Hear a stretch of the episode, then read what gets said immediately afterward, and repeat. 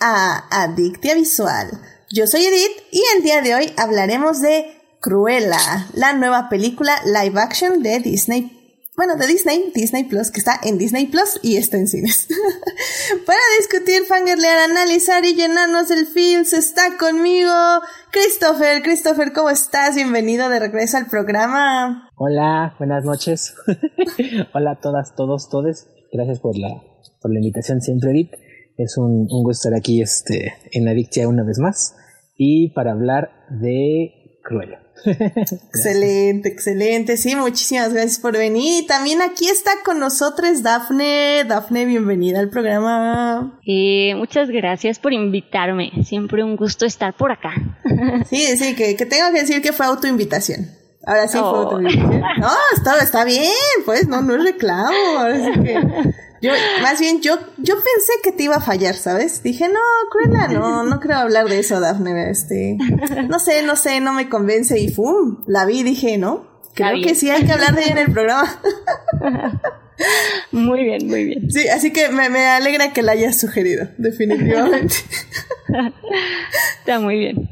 Así que bueno, querido público, pues ya saben, si se quieren unir a la conversación pueden estar aquí con nosotros en el canal de YouTube o en el canal de Twitch, donde hoy iniciamos un poquito más tarde porque problemas técnicos, ya saben que nunca falla.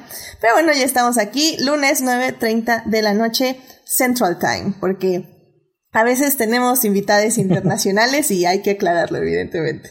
Este, y pues si no, ya saben, también nos pueden escuchar diferido en el team diferido. Así que bueno. Pero bueno, obviamente, antes de hablar de cine, tenemos que salvar lo que amamos.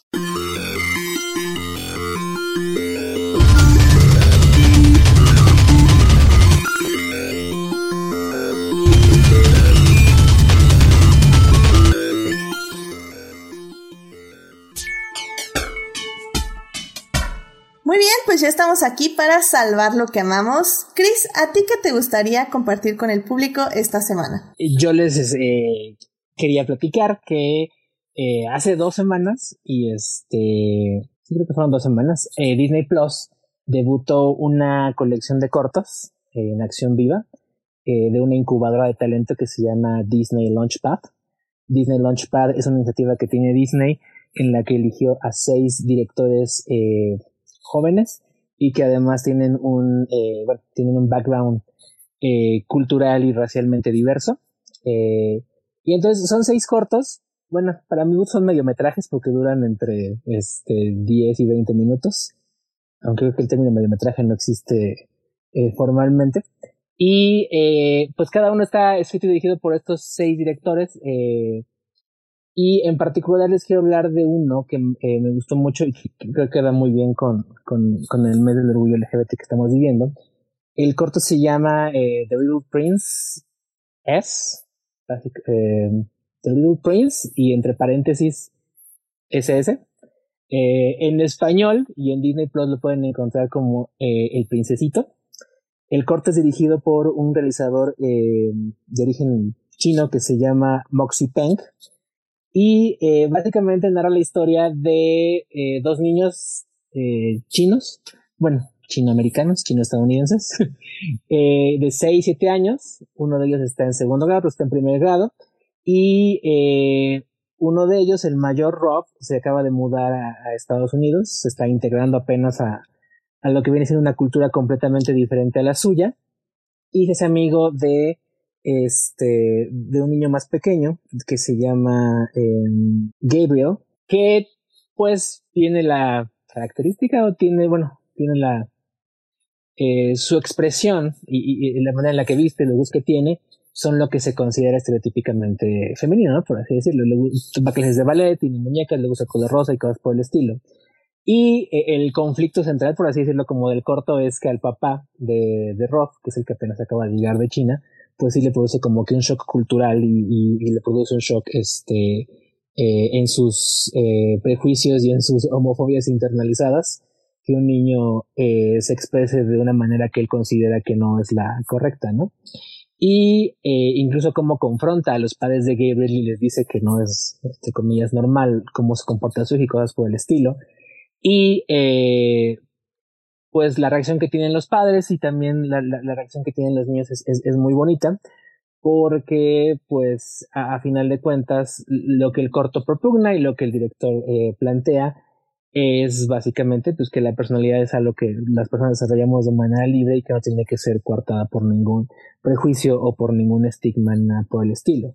Obviamente el corto tiene un cierto eh, contenido eh, biográfico, un cierto cariz biográfico, porque eh, el director es una persona, o el director es una persona LGBT, me parece que es, gay específicamente, y también es inmigrante porque es este de origen eh, eh, chino. Entonces, ahí está plasmando como que ciertas cuestiones culturales que le tocó este enfrentar cuando llegó a, Estados Unidos y cuando se asumió como una persona LGBT, ¿no? Entonces, me parece un, un experimento muy padre. Les decía que son seis cortos, tiene unas premisas bastante este, divertidas. No lo he visto todavía, pero hay otro que se llama Cuando crecen los colmillos. Y ese es de una adolescente mexicano-estadounidense, mitad humana, mitad vampiro, que se esposa para ser aceptada. Y por lo que leído también es eh, temática LGBT.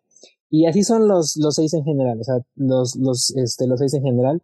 Eh, todos son realizados por personas afrodescendientes, mexicano-estadounidenses, chino-estadounidenses y cosas por el estilo. Entonces, me parece un esfuerzo muy padre de eh, irles dando tanto eh, oportunidad como proyección, porque pues en Disney Plus y millones de personas lo pueden ver en todo el mundo, a creadores que tienen un background cultural y, social diferente y nos pueden ofrecer historias diferentes. Y en este caso en particular, me gustó mucho eh, el princesito de Little Princess, porque la historia que plantea es, un, es una historia muy bonita, es una historia de amistad muy tierna y muy bonita, y de cómo la amistad y, la celebración de, la diversidad, de, lo diferente, puede construir relaciones humanas mucho más cálidas y mucho más empáticas. Exacto, exacto. Y, y, no, no, está increíble. La verdad es que sé que ya hay más cositas en Disney. Y la otra vez, de hecho, estaba hablando con, eh, creo que eran mis primes, estaba hablando con un primo, de hecho, eh, de que justamente Disney luego siento que tiene muchas cosas como escondidas que podemos ver y que nos ofrece, pero que no, que sí tenemos que como que buscar activamente. Y creo que este tipo de cortos es justamente una de las cosas que están ahí que podemos disfrutar y pues que podemos ganar mucho y aprender también. Así que me parece increíble la recomendación. Muchas gracias, Chris. Gracias. Eh, Dafne, ¿a ti qué te gustaría compartir con el público esta semana? Sí, pues yo también un poco para, pues sí, conmemorando el mes de, pues, del orgullo, yo quiero recomendar, es una novela gráfica que se llama Phone Home de Alison Bechdel. Eh, bueno, es em, básicamente esta novela es autobiográfica, eh, se centra un poco en contar un poco la historia de su padre, del papá de Allison, en que era, bueno, es director de una funeraria, pero nunca es capaz de enfrentarse a su homosexualidad. Y también narra un poco la historia de, de Allison, eh, de cómo ella pues también de alguna manera descubre su homosexualidad, pero ella, a diferencia de su padre, pues ella lo acepta de forma como muy natural. Y pues bueno, esa historia la verdad está muy padre. De hecho, después esta historia, esta novela, la llevaron a, al teatro y creo que la obra también está muy padre porque incorporan a, a Allison en la historia. O sea, como que lograron en la puesta en escena ponerla a ella como autora, como conviviendo con sus recuerdos, interactúa con su yo joven y con su yo niña y a mí esa interacción me pareció como muy bonita de ella como creadora y ella de nuevo jugando, interactuando y conviviendo con sus recuerdos y los ilustra y trata de pues de darle una historia pues, a todo este proceso que vivió. Y está está muy bonito. La verdad es que eh, creo que vale la pena acercarse a esta historia. Excelente Daphne ¿cómo se llama? es Phone Home. Phone Home ok excelente muchísimas gracias Daphne y qué, qué gran recomendación la verdad es que sí eh, como ven, querido público, creo que este, justamente Adicta Visual este mes va a tener, justamente salvando lo que vamos, eh, que se van a enfocar justamente a la temática. Y de hecho, ahorita Joyce está en el chat y está diciendo que, que por qué, que, bueno, que vino, vino aquí a, a saludar al chat porque quiere oír que yo hable de la Fórmula 1. Y no, Joyce. Lamentablemente no voy a hablar de la Fórmula 1, aunque sí voy a decir que Checo Pérez ganó, Checo Pérez ganó. eh, no, eso está, la verdad sí está muy padre. Eso es, la verdad está padre. Sí, sí, sí, pero, pero bueno, este, al final del día, como he dicho, la Fórmula 1 todavía le falta muchísimo para que lo podamos meter en esta categoría especial del mes del orgullo. Así que, bueno, pues, bueno, muchas gracias, Dafne, por la recomendación. Así que ya saben, todos, eh, todos vayan a buscar estas grandes recomendaciones. Y para cerrar, justamente yo, lo que voy a eh, decirles es un documental que está en Netflix y que justamente apenas pude ver. Em, ya tengo como otras recomendaciones que no son tan eh, mainstream, pero a veces también necesitamos recomendaciones mainstream. Y creo que este documental llamado Disclosure que encuentran en Netflix está muy muy bien realizado em, porque analiza cómo a través del cine y la televisión se ha acercado, eh, se, ha, se ha hecho un acercamiento a las personas trans y a su vivencia. Em, el documental eh, lo hace principalmente desde el punto de vista cinematográfico y también resalta por qué la representación importa y por qué la representación buena, informada y sobre todo positiva importa. Pero, em, bueno, lamentablemente ese no ha sido el caso de las personas trans en, en todo este, desde que se inventó la cámara básicamente. Eh, te explican, creo, muy bien eh, cómo se ha ido enfocando el cine y cuál ha sido el papel de las personas trans en el cine. Y lo que me gustó mucho del documental es que aparte de tener esta muy buena investigación sobre todo lo que hay en medios visuales, también nos da un acercamiento a las vivencias con las diferentes personas que son entrevistadas durante el documental, que bueno, son personas trans, lo cual pues obviamente hubiera sido como un gran desatino si no lo fueran. Y, y me gustó mucho. Creo que el documental hace un gran balance entre tanto informar sobre el cine y la televisión como sobre las vivencias. Y, y, creo que puede ser muy interesante. Había muchas cosas que yo no sabía, sobre todo porque evidentemente en las escuelas de cine en ningún lugar nos informan mucho de esto. Había algunas que sí sabía, pero con ejemplos más actuales.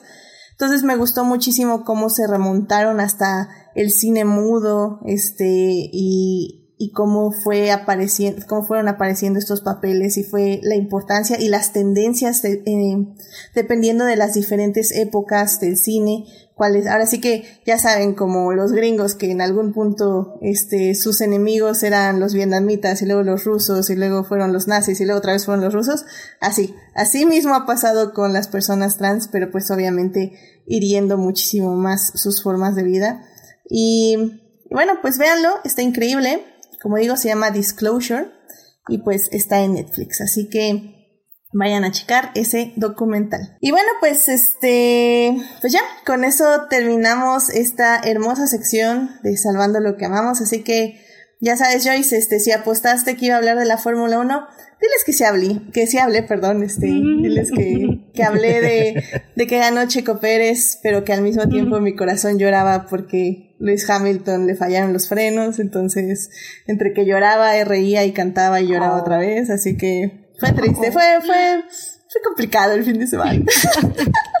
Pero también recomiéndales Disclosure, claramente, a, a, las personas que les cuentes esto. Así que, muy bien, entonces, con esto ya nos podemos ir, obviamente, a hablar de cine.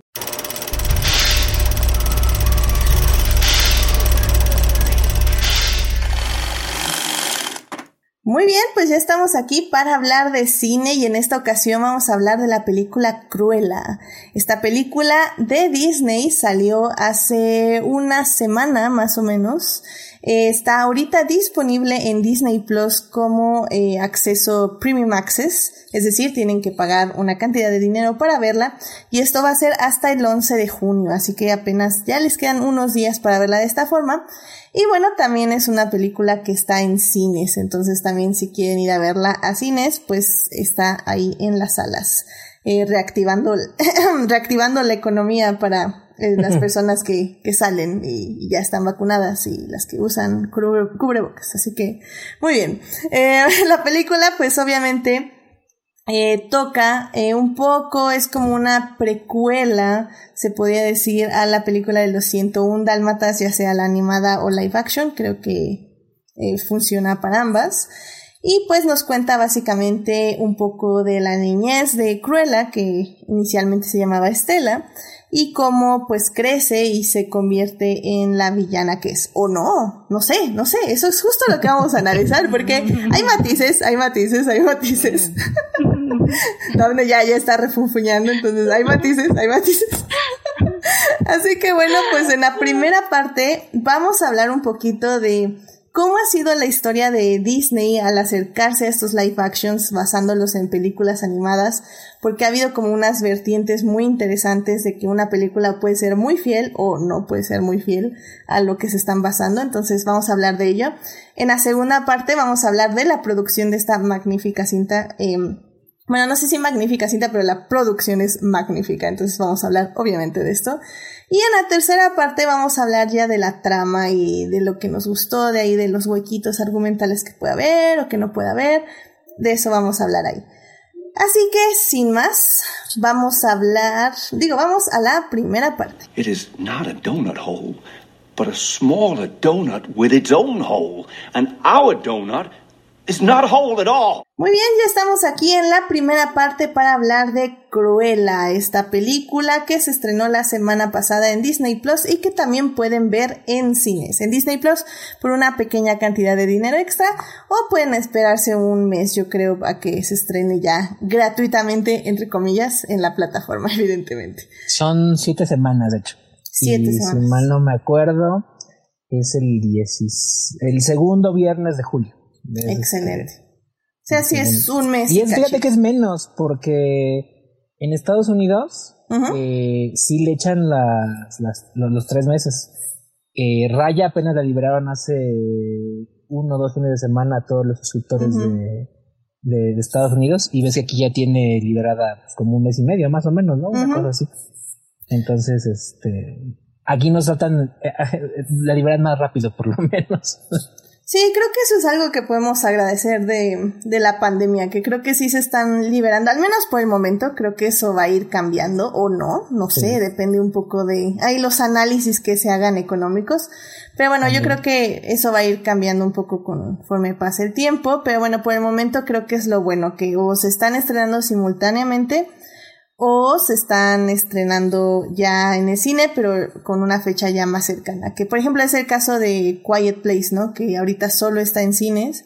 Entonces no hay ninguna copia en medios alternativos, por decirlo de alguna forma, eh, para verla. Entonces ya, ya estamos regresando un poco al sistema de, de solo en cines y unos meses después ya va a estar disponible Fíjate la copia eh, digital. eh, el otro día, eh, creo que en el periférico, me tocó ver un espectacular de, de un lugar silencioso. Y sí dicen letras gigantes, exclusivamente, disfrútela exclusivamente en cine. Sí, no, y sobre todo creo que en ese caso, digo, nos estamos ya diciendo un poco el tema, pero creo que en ese caso Oh, está bien. Creo que está, es porque México saben que aquí el cine de terror, o sea, rescatamos el churro Ay. más churro de los churros, porque vamos a ver cine de terror sí o sí o sí. Entonces creo que por eso fue la es todo apuesta. lo que hay. Exacto, O sea, es la Y apuesta. créeme que eh, he dejado de ir al cine últimamente porque ya me da flojera todo lo, o sea, casi todo lo que es lo, lo que hay me da flojera. Que es así como de la película de terror de la semana. Entonces, Sí, sí, sí. Y ya saben, yo no me gusta ver películas de terror, pero ya vi The Conjuring y ahí estuvo mi reseña rápida en las y el stories de diablo quiso Instagram. hacerlo. El, el diablo me dio mucho sueño, este, lo cual no es un reto para nada, este, ¿dónde está? Es agua bendita, agua bendita, No, pero pero que una película de terror te dé sueño. a mí, que, que salto cuando prenden una luz, o sea, ¿sí entienden? Sí, wow, yo no la he visto, pero wow. Sí, no, ya, Ok. ya decidí que la saga del conjuro no es lo mío. O sea, sé que a muchos les gusta y entiendo, tiene muchos valores de producción, creo, muy importantes y escenas interesantes. Pero no, yo, yo no puedo con los superhéroes que luchan contra demonios. Es demasiado para mí. Yo sí he leído que dicen que realmente no está tan buena, ¿eh? O sea, que sí Eh, está no. medio floja. Sí, sí, no. O, o sea, no es como de las peores del conjuro verso, pero tampoco. no, no, no es la este, peor. Créeme, no es la peor. Pero tampoco es el conjuro 1, ¿no? Que es la que todo el mundo. Sí, conquista. exacto. Exacto. Pero bueno, ya saben, para estas y más opiniones eh, pueden estar ahí en el Instagram de Adictia Visual, que luego, ¿por qué no hacemos un, un live del conjuro y hablamos este, de la trilogía? Porque no, no creo dedicarle un programa completo a la trilogía, sinceramente. Pero, pero podemos hablar. Sí, pero podemos hablar a ver si este fin de semana organizamos algo y hablamos ahí de El Conjuro 3, que está en cines. Pero bueno, y que creo que no vale la pena. Mejor vayan a ver Cruella, pero bueno. o a Quiet Place 2, que también dicen que está buena, pero bueno, esa evidentemente tengo que esperar a que haya una copia digital. En fin, muy bien, pues como digo, vamos a hablar justamente de las live actions y y yo sé que aquí hay opiniones, opiniones no buenas ni malas, simplemente son opiniones con letras mayúsculas. Y a mí me gustaría empezar con Daphne, eh, porque ¿cómo, ¿cómo has sentido tú la aproximación, Daphne, de Disney hacia los live action, hacia eh, cómo tomar una película animada, que es en su mayoría el caso, y convertirlo ya sea eh, pues sí, un live, un live action o una película eh, animada de forma diferente, como en el caso del Rey León, que es un CGI más avanzado, por decirlo de una forma. ¿Tú, ¿Tú cómo has sentido que Disney se está aproximando a estos live actions? ok.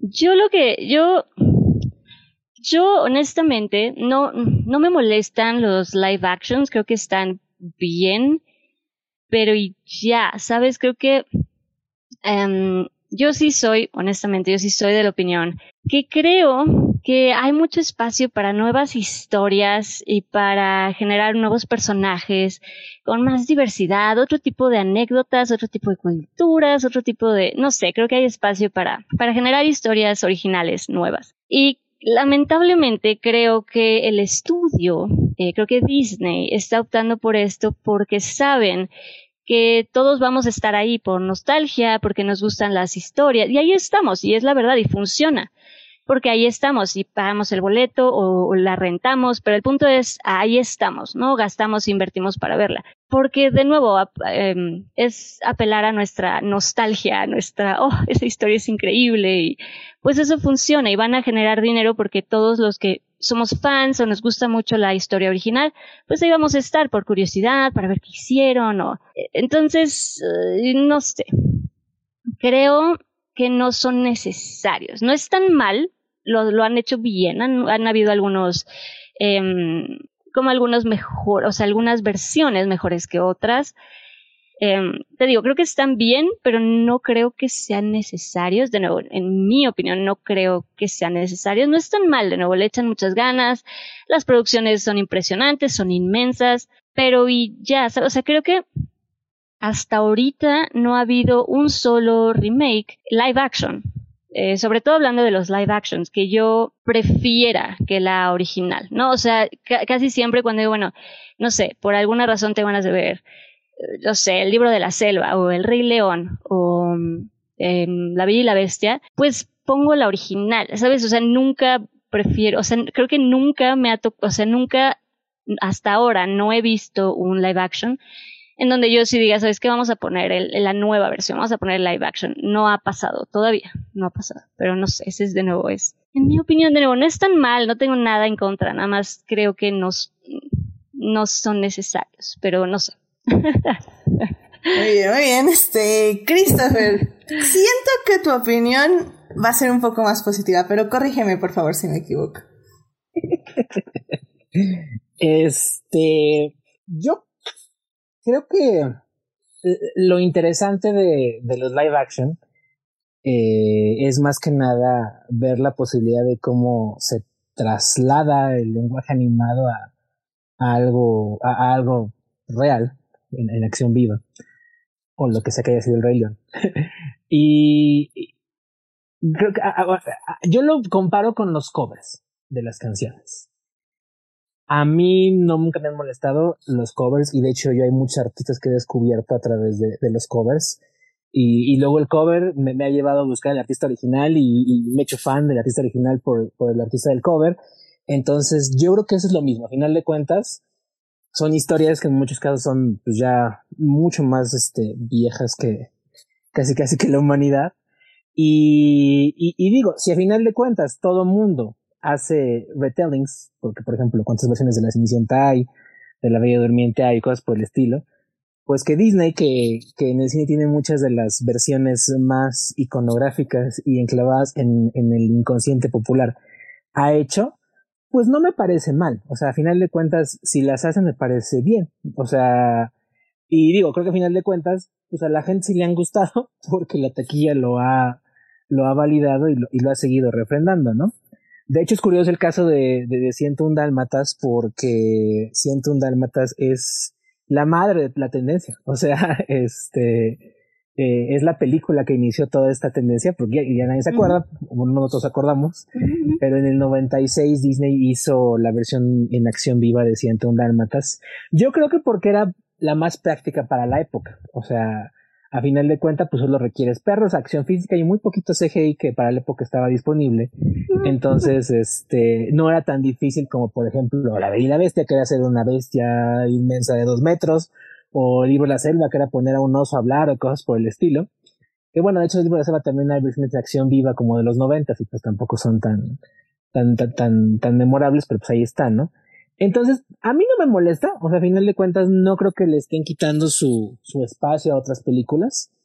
A final de cuentas Disney también siempre ha, desde que empezó a hacer acción viva, siempre adaptó clásicos literarios y siempre adaptó historias este, del folclore popular. En acción viva me refiero. Y, y para eso, pues dense un clavado en el, este, en, en, en, ahora que en Disney Plus podemos tener el acceso a todo lo que hizo Disney en los 50, 60 y 70 y van a encontrar que pues ya desde entonces se hacían cosas como David Crockett, como El Zorro, como este Robin Hood y un montón de cosas que estaban basadas también en, en, la isla del tesoro, este, los Robinson y cosas por el estilo, que estaban basadas también en, en novelas y, y, en historias, ¿no? Y aquí simplemente pues lo que hace el estudio es ahora sí que, pues sí, de alguna manera es refritearse a sí misma, pero pues ahora sí que yo creo que si alguien tiene la la, la, la, de hacerlo pues son ellos mismos. Y la verdad prefiero que hagan esto a que hicieran lo que hicieron en los 90 y 2000 que fue de las secuelas animadas que nadie recuerda con, con, buen ánimo. Este, como la Cenicienta 2, la Cenicienta 3 o cosas por el estilo. Que Uy, ahí, ahí, sí me perdonas, pero el Rey León 2 clásico Enemies to Lovers. Eh, Hay cosas muy buenas. O sea, simplemente a mí la Cenicienta 3 es una gran película. O sea, algún día me gustaría que hubiera una película con mejor presupuesto con esa historia.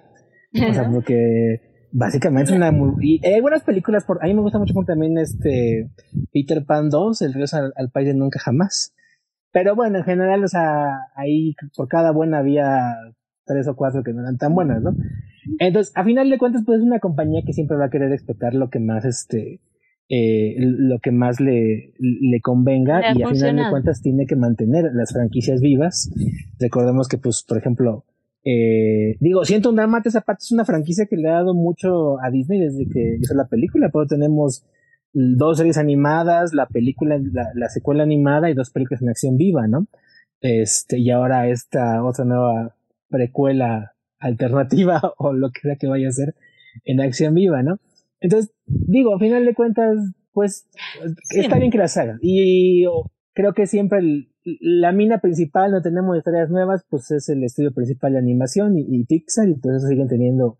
Digo, seguramente en 15 años vamos a ver la versión de acción viva de Frozen, o de Moana, o de este, o, o, de Raya, y también vamos a estar viendo ahí probablemente, ¿no? Entonces, pues digo, no me parece mal y y, y sí, digo, también es así, si de ser posible que lo vayan combinando con historias originales, ¿no? Y con producciones, este, con, con historias nuevas, por así decirlo. Sí, no, y es que estoy, estoy de acuerdo, y de nuevo, yo no es que tenga nada en contra, pero de nuevo, es, es que justamente es eso, es tener una franquicia que sabes que gusta y que sabes que funciona, y que quieres seguir usando y que quieres seguir explotando. Y eso es lo que es, y de nuevo, no está mal, a mí me gustan y las vamos a seguir viendo porque, de nuevo, ahí estamos y apelan a nuestra nostalgia y las queremos ver.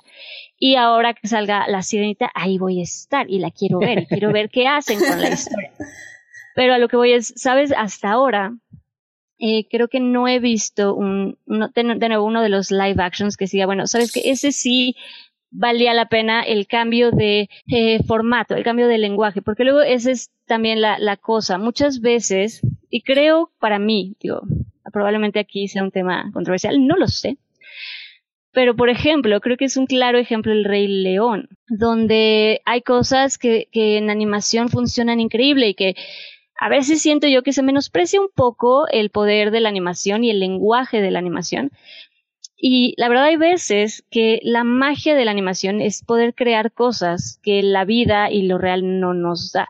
Entonces, a veces al querer eh, transformar esa magia que nos da lo animado a, real, pues sí se pierde un poquito de, de, ese encanto. No sé, en mi opinión, como fue en El Rey León o en Aladdin, ¿sabes? Donde, en mi opinión, no está mal Aladdin, a mí estuvo interesante la propuesta, pero de nuevo, yo prefiero la, la original por, eh, por este, no, por esa magia y eso que nos da la animación, que muchas veces sí no nos lo da igual o de la misma manera el live action, en mi opinión. Entonces depende también qué historia quieres pasar a, pues a live action, ¿no? Depende de muchas cosas, pero sí. sí, creo que, creo que ese es el asunto, ¿no? Como que tenemos que, más bien Disney tiene que encontrar como el balance, o sea, un buen balance donde sí, ok, tienes estas cosas, eh, estas eh, live action que te van a dar dinero sí o sí. No sabes cuánto, no sé si mucho o poco, pero de que te dan dinero, te dan dinero. Y, y, pero sí necesitamos ver que esto sea equitativo a justamente productos, películas que tengan esa, que tengan una originalidad, o sea, que sí se estén eh, apoyando a directores, a productores, a personas que quieren hacer algo diferente que no esté basado en algo ya preexistente de la misma compañía. Ahora, por ejemplo, el Rey León yo lo entiendo perfectamente, creo que sí son dos lenguajes muy distintos y en uno funciona mejor que en el otro, pero también, por ejemplo, yo creo que el caso del Rey León, el caso de... Eh, ¿Cómo es este? La selva, ¿cómo se llama? El, el libro de la selva. El libro de la selva, efectivamente. eh, ahí, por ejemplo, yo creo que es una onda más de probar tecnologías. O sea, sabes que si pruebas esta tecnología con cualquier otra película, pues es un, es un, es arriesgarte, porque probablemente no vas a recuperar todo lo que gastas y todo lo que estás experimentando. Pero si lo haces con un título que sea El libro de la selva o que sea El Rey León, sabes que quieras o no, sí vas a recuperar ese dinero que invertiste. Y al final del día, por ejemplo, es por lo que podemos ver ahorita una cosa como, digo que es más leve, pero bueno, el Mandaloriano, que de ahí salieron todas estas tecnologías y ya las basaron para hacer algo como más realista, ¿no? Entre comillas. Y cómo aplicarlo a, a producciones que bajen su costo y que aún así se vean impresionantes. Entonces es, es un, ahora sí que Disney da y Disney quita, ¿no? Exacto, y no creas también, y creo que por eso mismo seguimos viendo, ¿sabes? Porque todavía creemos en Disney, y entonces todavía apostamos y vamos a decir, es como una apuesta, y, vemos las versiones nuevas y decimos, bueno, vamos a ver si en esta sí lo logran, y vamos a ver si en esta, esta vez nos dan algo increíble, y vamos a ver si en esta tal vez ya nos dan más, no sé, lo que estemos esperando en ese momento de esa película que están por estrenar. Siempre es, sí, es apostarle a ver si. sí. ¿Y, yo creo que cada quien tiene ahí su, su scorecard, ¿no? O sea, este. Porque yo sí luego he hecho el sondeo así como de qué opina la gente de, los live actions. Este. Y, y sí son opiniones divididas y, e incluso clasificaciones, ¿no? O sea, este. o sea, en el sentido de, este, hay gente que amó la Bella y la Bestia, hay gente que le pareció X, hay gente que lo odió, y Aladdin, bueno, Aladdin de hecho creo que en general he visto más amor hacia ella que, este, que, lo contrario, este, eh, el libro de la selva también creo que en general tuvo, este, más amor que, que, que otros sentimientos, el, el libro de la selva, curiosamente, creo que le pasa eso de que no mucha gente la recuerda muy bien, entonces también como fue como que bien recibida, este, bueno, en el caso de Mulan, pues ya lo sabemos, y así, ¿no? O sea, como que cada una es este... Evitamos el tema, claro. cada una ha tenido como que, como que su diferente recibimiento, y creo que por eso también eh, eh, es lo que decías, este, en el sentido de que seguimos yendo. Porque como no, no, no, no todas nos han parecido malas y no todas nos han parecido buenas, sino que han sido como que sentimientos diversos, eh, siempre es así como de a ver esta qué me parece. Por ejemplo. A ver qué van a hacer. Eh, yo apenas, breve a Cruella, yo nunca, eh, en 25 años, ahí sí, yo pecador confieso, nunca había visto un Dalmatas de este de Glenn Close. Ah. No, la animada sí me encanta, o sea, la animada soy fan toda la vida. Este, no he visto la en acción viva. No sé por qué la evité. De niño no me llamaba la atención y ya luego, este, de adulto, pues la, la fui evitando hasta que dije, no, ahora antes de ver, creo que tengo que ver, este, el, clásico original de Glenn Close. Y este, me gustó mucho. Ah, eh, eh, eh, este, y, me pareció curioso porque, a pesar de que fue la primera, no fue la que realmente inició la tendencia.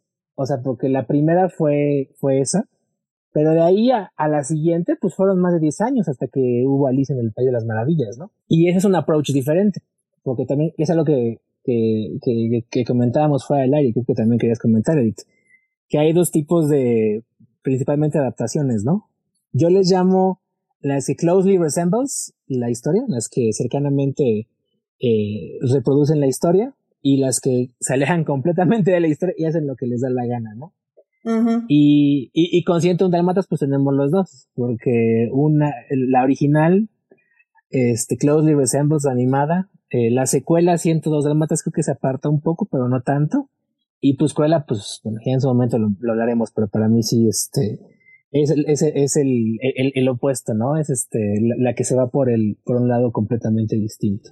Y creo que también justamente eso es lo que ha eh, causado también muchas divisiones, ¿no? Y tenemos el, el, claro ejemplo que voy a utilizar, que es el de Maléfica, ah, donde a muchísima gente no le gustó porque se fue por un camino completamente diferente. Y a mucha gente, como a mí personalmente, me gustó mucho porque se fue por un, este camino completamente diferente.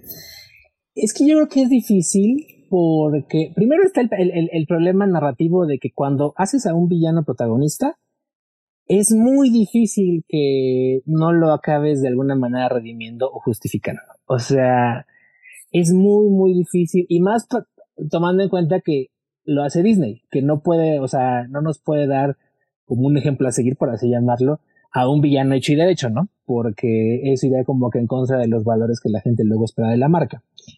Eh, entonces, eso es por un lado. Y, y, y, por otro, pues sí, o sea, que la gente luego como que, en lo, que vamos a ver, tiene como que muy fijado en su inconsciente cómo deben ser este, los villanos o cómo deben ser los personajes en general.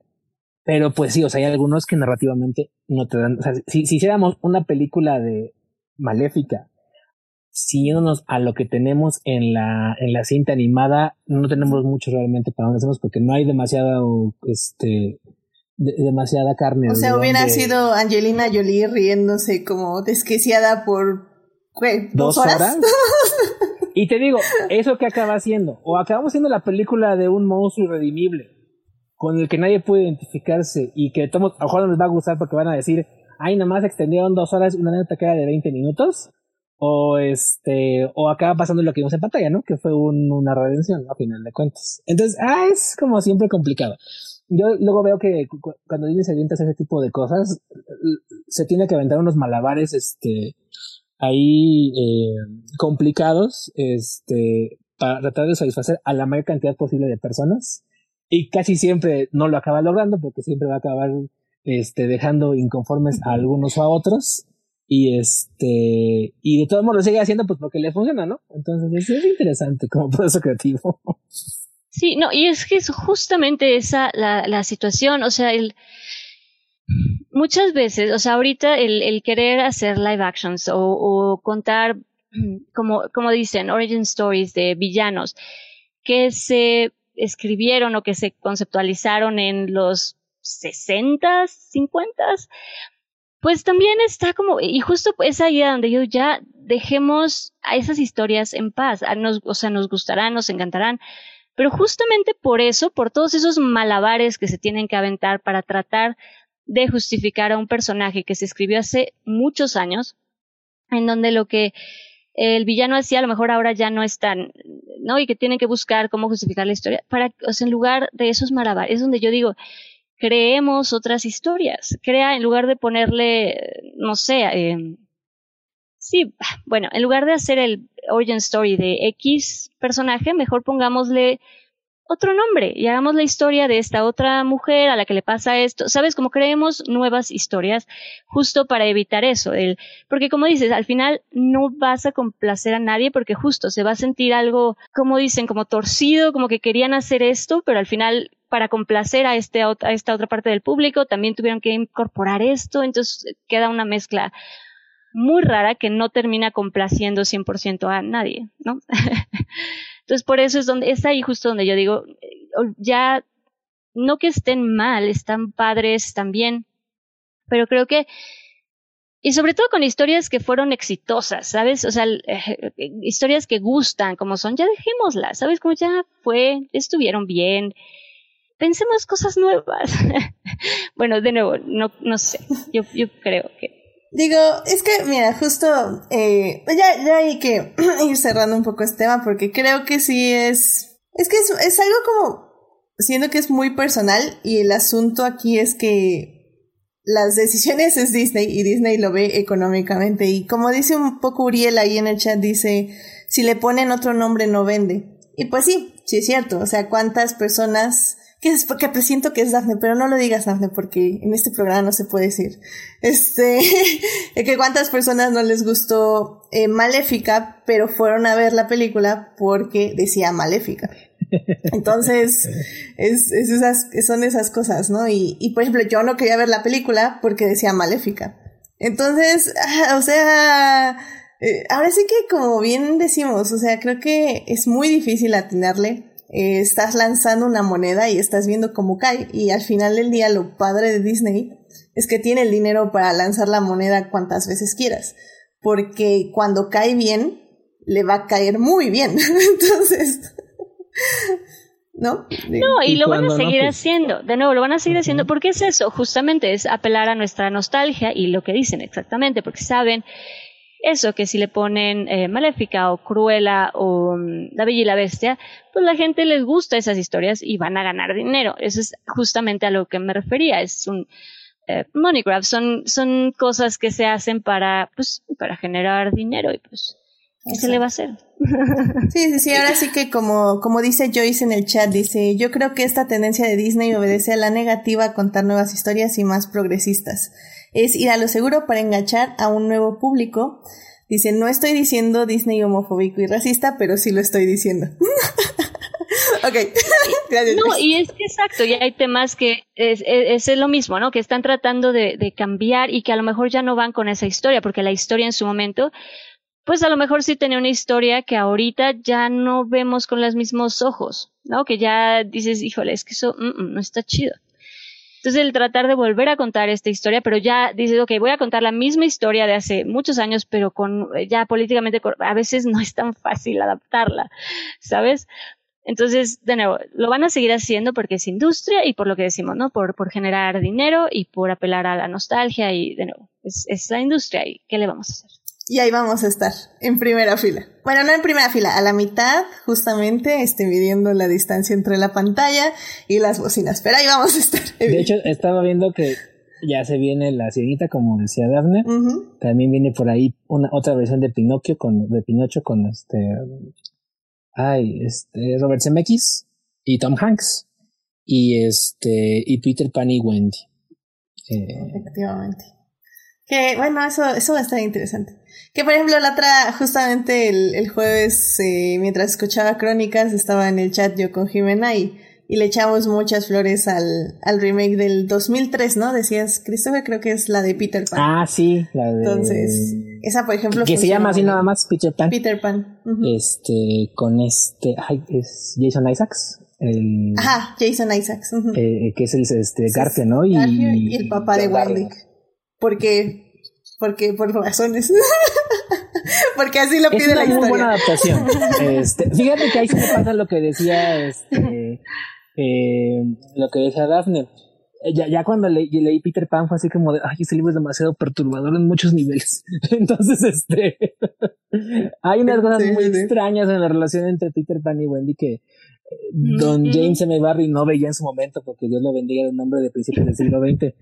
Pero sí, es, este, es complicado adaptar esa historia sin, este a, jalarse los elementos este perturbadores que tiene y, algún día aquí Adicta Visual hablará de esa versión de Peter Pan porque como bien dice en el chat no es de Disney y creo que eso le dio muchos tonos oscuros a la película y de mucha madurez a los personajes. Que de eso se trata el libro. O sea, creo que tiene la esencia que es un poquito perturbadora, pero al mismo tiempo es necesaria para el crecimiento. Y le quita lo realmente perturbador. Entonces, creo que eso es, lo que me gusta tanto de esa adaptación. Sí, exactamente. Pero bueno. Porque incluso hubo una después, ¿no? Así como que Sí, hubo una, pero no la vi. Sí, ah, sí, con, Hugh Jackman. con Hugh Jackman. ¿Tú la viste, Dana? Cinta en inglés. ¿Y qué tal? ¿Así? Ese mundo de Daphne es ajá, distintivo. Pero, entonces, ajá, historias nuevas, decimos. Muy bien. Bien, pues con esto yo creo que ya podemos irnos al tema que nos trae este día hay un comentario de Joyce que voy a retomar justamente ahorita ya en la siguiente parte, pero bueno, pues ya, vámonos a hablar ahora sí de la película de Cruella. Muy bien, pues ya estamos aquí en la segunda parte de este programa. En la primera parte hablamos de los live actions de Disney, cuál es la tendencia, qué opinamos de toda esta tendencia que está teniendo Disney para crear live actions de todas sus películas animadas. Pero en esta segunda parte ya nos vamos a concentrar en la película de Cruella, que como digo está en cines y está en Disney Plus en Premium Access. en esta parte nos vamos a enfocar a la producción y es que esta cinta tiene una producción extraordinaria. O sea, realmente, eh, como dice, como dice bien Héctor ahorita en el chat, es The Bill Wears Prada.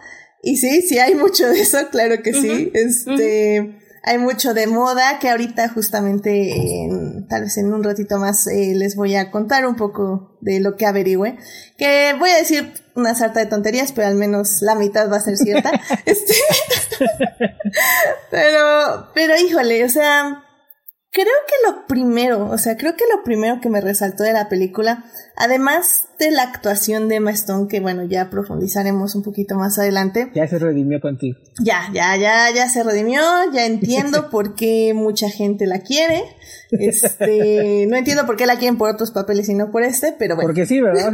no era este de tus personas favoritas. No, siempre, bueno, ya hablemos un ratito de Emma porque a mí siempre, siempre me ha parecido, o sea, no es una actriz que me caiga mal, eh, en sus interpretaciones obviamente no la conozco, pero no es, no es una actriz que caiga mal, creo que es muy, tiene esta, como le dicen, bubbly, este, ¿cómo será?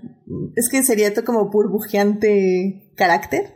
O sea, creo que... ¿Carisma? Carisma, ajá, tiene como mucho carisma, siento yo, este es de... Tiene... Tiene una comedia que se le da muy natural también, una comedia muy suave, muy tranquila.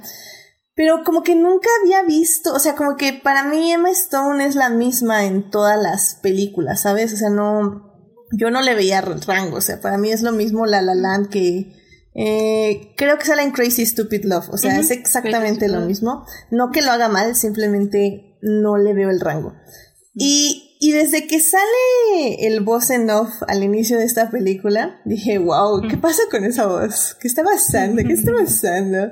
Y siguió y siguió, y ya que salió en pantalla dije, wow, o sea, realmente sí se encarnó en el papel porque creo que lo que hace es un muy buen homenaje tanto a la Cruella de Bill de Glenn Close como una mezcla que ella misma le puso, una personalidad como un poco más actual y es una actuación como irreverente que no le debe nada a nadie y eso, eso me encantó de la película. Y pues, efervescencia, me dice Héctor, claro que sí, efervescencia. Y este, y y bueno, una de las cosas que dicen de hecho las actrices, tanto Emma Thompson como Emma Stone, es que los vestuarios les ayudaron muchísimo para sus actuaciones. Y es que, eh, pues ya hablemos de los vestuarios, porque no, a ver, vamos a, les voy a poner unas slides que aquí en, en el YouTube, para quien no esté en el YouTube, déjenme que, ahí, Déjense la subo un poquito, que están un poco mal. Ahí está. En el YouTube, si, si nos están escuchando diferido, pásense al YouTube, ahí van a ver las slides que les estoy poniendo de básicamente cómo se hicieron los vestuarios y desde dónde están inspirados estos vestuarios, que hay, hay muchísimas cosas que sí están inspiradas en, pues, grandes creadores de la moda eh, desde los setentas, que es de donde está la época de la película, hasta pues un poco de las tendencias actuales. Y a ver, la, la creadora de todo este vestuario es Jenny Vivan, que la recordarán porque ganó un Oscar recientemente hace unos años en Mad Max Fury Road, que de hecho es una película que también hablamos, fue el programa 20 aquí de Adictia Visual y de hecho es uno de los más no sé si más escuchados, pero al menos más buscados. Así que vayan a escucharlo. Estuvo muy, muy padre ese programa. Es de mis favoritos, tengo que decirlo. pero bueno, ella crea el vestuario para esta película y pues se basa en muchísimas personas este, y en muchísimas tendencias. Y de hecho, una de las cosas que ella dice es que sabe que su personaje, Emma Stone, es decir, está, ¿cómo se llama? Este en el personaje antes de que se llame Cruella, se me acaba de Estela. Estela. Ella dice que justamente Estela eh, pues empieza a buscar ropa, ¿no? De, eh, de las, ¿cómo se llaman? Estas tiendas de vintage, ¿no? De segunda mano. Tiendas, tiendas de segunda mano. Y entonces fue lo que hizo ella. O sea, se fue a tiendas de segunda mano y empezó a buscar las, este, la ropa para ver cómo podía inspirarse y cómo empezar a armar este vestuario, ¿no? Y miren, por ejemplo, les voy a... Es que quería irles diciendo más o menos de dónde es cada ropa, eh, de dónde está inspirada, pero creo que no va a ser posible porque me va a ir ganando la diapositiva. Pero miren, por ejemplo, de los que están viendo ahí en YouTube, eh, la imagen anterior, por ejemplo, estaba inspirada en Christian Dior de 1955. Lo que están viendo ahorita es, por ejemplo, cómo estaban haciendo el vestido rojo, creando las capas poco a poco. Lo que ven ahorita es igual un Christian Dior de 1953. Eh, ahí de ahí está inspirado el vestido que está usando Emma Thompson. Lo que ven ahora que es lo de las bolsas de basura, básicamente está inspirado es de una foto de Vogue de Christian Dost que hizo Annie, Annie Leibovitz en Dior Couture por John Galliano. Esta es otra, otra visión del vestido en el que se inspiraron para hacer. Eh, la tienda Liberty es, es, realmente basada en The Arts and Crafts Tudor Style de 1924. De ahí se, se basó. Este vestido es de Vivienne Westwood del invierno de 1996 ese es uno de los escaparates en los que se basa la película para, de inspiración para crear el, escaparate que crea Emma Stone como Cruella.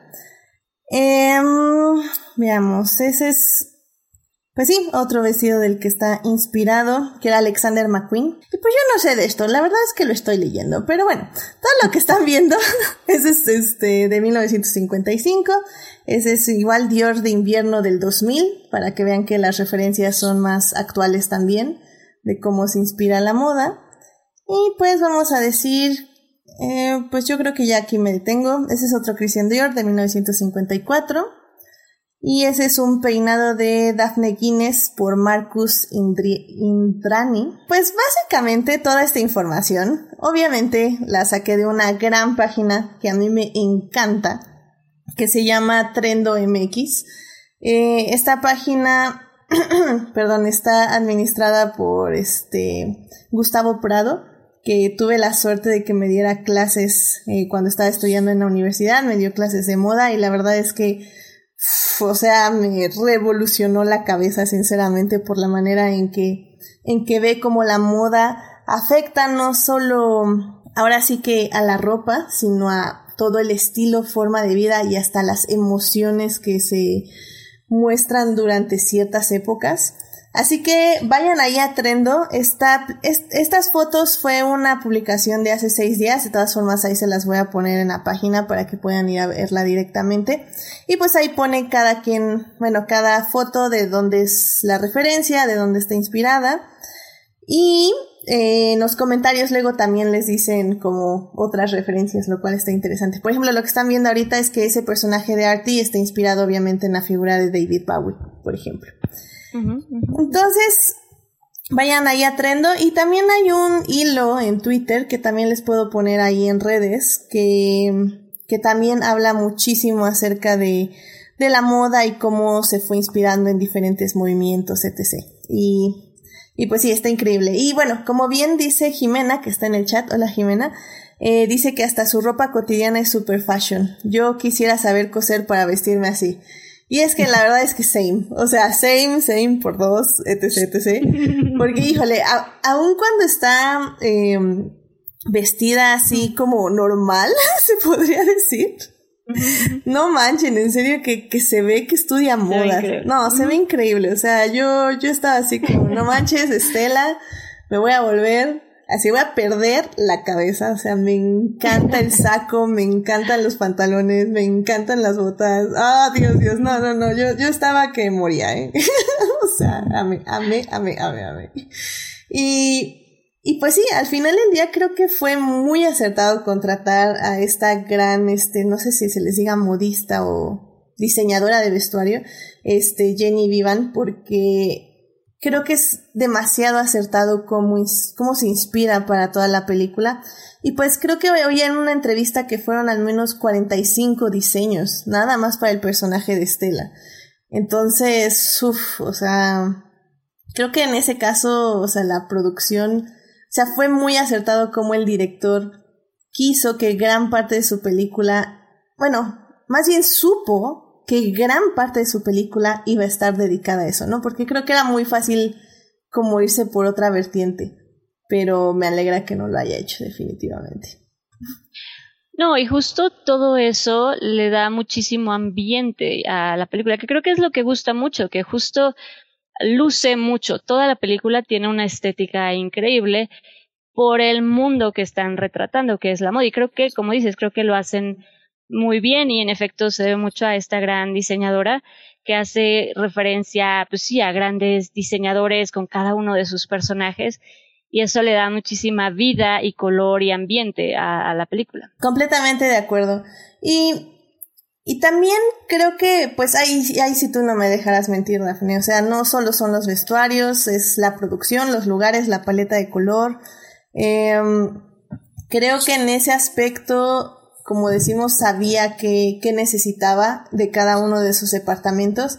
Y ahí es cuando se ve la importancia de la producción y cómo tiene que ayudar al director a enfocar su visión, ¿no? Claro, y no solo eso, sino como el, el, justo la producción y el diseño de arte y el diseño de producción es lo que al final pues va a terminar de darle eso, de darle vida, de darle magia y de darle color y, y va a crear mundos, ¿no? Es lo que finalmente cuando tú consigues eso, ¿no? Una locación o decides cómo va a ser todo el diseño de, desde las calles hasta los vestuarios, hasta lo que sea, estás, de alguna manera estás coloreando tu, tu fotografía tu historia. Y es, pues, es, pues sí, es también básico, para que le dé muchísima vida y fuerza a lo que quieres contar. Y en este caso, la diseñadora de producción se llama Fiona Crombie, que también la conocemos por diseñar películas como The Favorite, la del 2018, que es increíble, también con Emma Stone, por cierto, y Macbeth del 2015, que también creo que es una peli de época que tiene mucha fuerza, en toda su producción. Entonces, o sea, la verdad es que se formó un equipazo, o sea, esto es un equipazo, no, no podías hacerlo de otra forma. Y claramente en el chat Sofía y Jimena están apuntando que obviamente también el maquillaje está muy impactante, que va muy de mano con los vestuarios, dice Sofía. Y Jimena dice que también los peinados. Y bueno, sí, o sea, ese cabello, creo que es muy significativo como Estela usa el cabello primero bueno, primero se cubre su personalidad, cubriendo este cabello que se divide en blanco y negro literalmente. Y, y cuando lo libera, pues son estos peinados eh, que parecen explotar, pero que al mismo tiempo enfatizan su personalidad. Más bien, que explotan su personalidad y la enfatizan. Ay, qué cosas. Sí, no, y que sí la vuelven, digo, dentro de esta historia, pues sí la vuelven icónica. Todos sus vestidos, el vestido de capullos, el, ¿no? El vestido del de, camión de basura, ¿no? Tiene cosas que sí son increíbles y que sí dices, wow. que sí son impactantes y que en producción se llevaron mucho y se encargaron de que lucieran, ¿no? Que luciera todo, que lucieran los lugares, que lucieran sobre todo los vestuarios y el maquillaje. Y como dices, creo que eso también ayuda mucho a las actuaciones, el sentirse envuelta en ese personaje, el sentirse en un vestuario, en un cabello totalmente diferente, en una personalidad, en una cara, en un maquillaje, que es totalmente distinto, pues también ayuda, ¿no? Siempre a, a volverte un poco más ese personaje al que estás retratando. Completamente de acuerdo. Y también están estas, eh, creo que parte, perdón, creo que parte justamente de la producción es esta magnífica música de la que si ah, sé poco de moda, sé aún menos de, música. la verdad no, pero que, que seguro también este, gran parte del presupuesto se fue en, los derechos para la música. Así, no, pero, sí. o sea, es que tenemos desde Nina Simone con Feeling Good, tenemos The Doors, The Bee Super Trump, este, Ohio Players, eh, Georgia Beast, The Clash, Blondie. Queen, Tina Turner, o sea, está cañón el soundtrack y digo, tengo que mencionar porque si no, Sofía, yo creo que este, se va a aparecer aquí, me va, me va a empezar a arcar, pero la versión de Florence and the Machine de Call Me Cruella es bellísima, me gustó muchísima. Esa, esa canción es la que cierra la película, es decir, ya la que sale en los créditos antes de la escena extra. Y creo que es muy, muy bonita. La verdad es que Florence siempre le A mí me encantó cómo empieza haciendo un homenaje a, a la clásica canción de Cruella de Bill y luego se va por su propio camino y, es una gran canción, como dices. Y queda muy padre con el montaje que hace de los créditos, que toda esa parte de créditos principales son como animados. y, queda muy padre ese montaje. Sí, sí, sí, completamente de acuerdo. Está, está muy, que, padre. Ahorita que lo, que lo mencionaba Dafne, a mí me sorprendió mucho ya cuando lo busqué, que realmente no es una película, no fue una película cara. O sea, bueno, para los estándares de Hollywood me refiero. Para nosotros obviamente sí. Pero la película tuvo un presupuesto de más o menos 100 millones de dólares. para un estudio como Disney es un presupuesto medianito.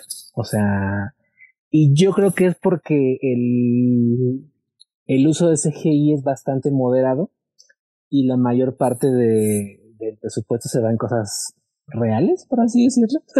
Bueno, en este caso, yo creo que vestuario y música puedo decir que fue lo que más yo creo que vestuario, probablemente algunos sets, porque este... En todo, ¿no? En todo, toda la peli, la neta es producción, sí se ve que invirtieron.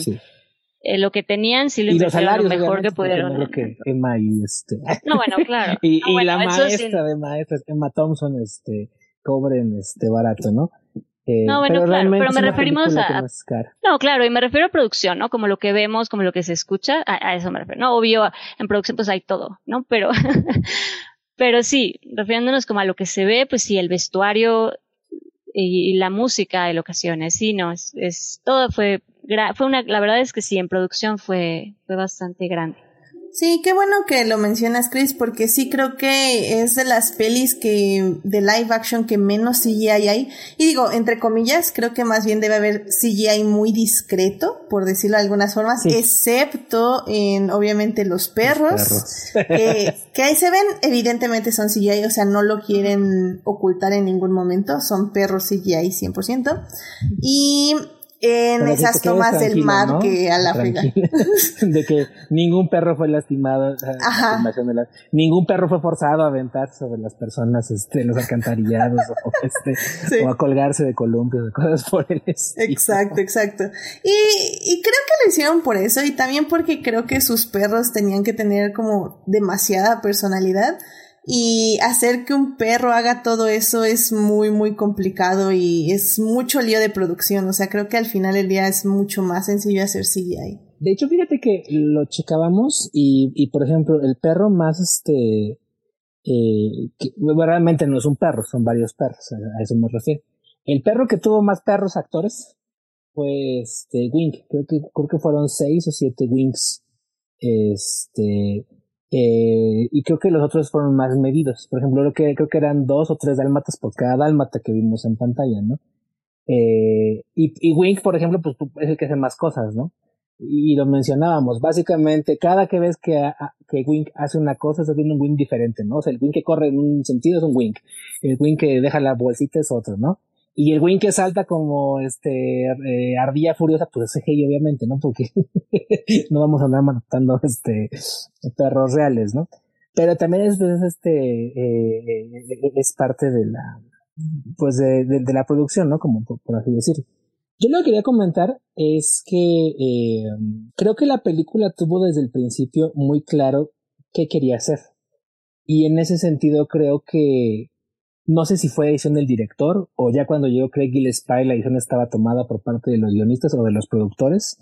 Este, pero la idea de que fuera en los setentas, probablemente porque haciendo la resta matemática de que Glenn Close tenía como 40 en los noventas, tenía que haber sido una joven veinteañera en los setentas y eligiendo la época también, porque la época culturalmente es interesante porque es una época de, de, despertar cultural y de revolución cultural para, para, para, para Inglaterra, específicamente para Londres. Y, y, en base a eso, perdón, con base en eso, construir toda la, todo, toda la, toda la narrativa y, y, la producción desde lo que, lo que todos ustedes, bueno, lo que ustedes eh, ya hablaron, ¿no? La música, los escenarios, eh, los sets visuales, el vestuario y cosas por el estilo. Eh, me parece que, a diferencia de otras producciones que muchas veces van tomando ediciones sobre la marcha, aquí desde el principio hubo muy en claro como que ciertas líneas que querían como respetar respecto a la historia que querían contar y respecto al ambiente que querían establecer y eso le da mucha solidez a la película que además ayuda obviamente que tuvo un director muy capaz y, y, y, y unos productores muy capaces que supieron armar un equipo extremadamente talentoso. Ustedes no lo, no, creo que no lo mencionaron, pero también a mí me encantaron los vestuarios de Emma Thompson. O sea, todos los vestuarios de la baronesa me parecieron encantadores porque, digo, la diferencia, hay una diferencia de edades. Emma Thompson es una mujer en sus 50 probablemente, si no es que pegándole ya a los, este, a los 60. Y aún así es hermoso la manera en la que lograron crearle unos vestuarios que son igualmente eh, acordes con el personaje, porque sí son, o sea, son, es, una, es un estilo visual completamente distinto, pero siguen siendo muy, eh, eh, siguen siendo, o sea, siguen contando a final de cuentas este, parte de, la historia, siguen mostrando la esencia del personaje, siguen mostrando este, las características del mismo y siguen siendo muy creativos. O sea, tuvo unos vestuarios en Matt Thompson que a mí me, mi favorito sin dudas fue el, el, el, con el que trae cargando un, este, un antifaz que se que, que, que, esa antifaz aparte me encanta porque son la cosa más impráctica de la vida. O sí, sea, el antifaz en la mano que es una varita de, de, un metro con el antifaz, nada más para echar pose porque pues no es para otra cosa. Es encantador y igual o sea, había como que unos vestuarios que le hacían unos cuellos y que le hacían unas una, le marcaban la cintura o, o, padrísimo, o sea, todo lo que hicieron con, con Emma Thompson, yo creo que sí lograron darle digo, obviamente todos vamos a elegir probablemente los vestuarios de, de Cruella porque son mucho más llamativos y mucho más espectaculares, pero los vestuarios de, de Matt Thompson también son padrísimos y son bellísimos y, le dan mucho realce y mucha eh, proyección a, al personaje. Sí, sobre todo que creo que, eh, por ejemplo, este, nosotros tres que estamos aquí, eh, también vamos más en la edad de Emma Stone, eh, de, este, de Cruella, entonces, evidentemente nos llaman más esos vestuarios, pero yo creo que este, mi mamá o, o, gente ya más grande, o sea, sí dice, no, pues es que Emma Thompson también se ve increíble. Y de hecho, dato curioso, Emma Thompson sí se quejó un poquito del vestuario porque dice que sí tuvo que usar muchos corsets para darles justamente esa forma y ese porte. Eh, entonces dice que estaban increíbles y que los amaba, pero que tenía que, así cada vez que tenía que ir al baño, tenía que ir con todo un equipo de gente porque la ropa interior era imposible. Entonces tenía que hacer todo un ritual para poder tan siquiera ir al baño. Entonces es, es interesante también eso. Ya ven, ahora sí que, este, pues sí, la moda a veces también es complicada. Sobre todo Yo cuando creo que eso es lo que así. tiene mucho de la moda, ¿no? Uh -huh. eh, de, la, de lo que vemos como la moda de high couture, de alta, de alta costura, que es terriblemente impráctica. O sea, sí, completamente. Mucha, yo creo que mucha de la ropa que vemos así en desfiles y que es súper extravagante y visualmente llamativa, yo creo que debe ser una tortura ponerte muchas de esas este, prendas, porque si son, o sea, pues son básicamente disfraces. Entonces, son este, como decía, como corsets o este, eh, cierto tipo de ropa interior o, o, o, o, cómo están enlazadas las piezas de, la, de las prendas y cosas por el estilo, que no cualquiera los usa así como este, para ir al, al súper, ¿no? Como diría el clásico. Exacto. Sí, por ejemplo. Dar la vuelta. Sí, no, y Emma, Emma Stone, este, al contrario, ella dice que sí, su ropa era muy cómoda, pero como bien dices, para que se viera de esa forma, sobre todo las faldas, por ejemplo, cuando va en el camión de basura y todo eso, pues obviamente van jalándola con hilos para que vuele de esa forma y se vea de esa forma, porque de lo contrario, pues no se puede ver así. Sí, yo casi, casi me imaginaba no fue cómodo, no, no, no fue cómodo.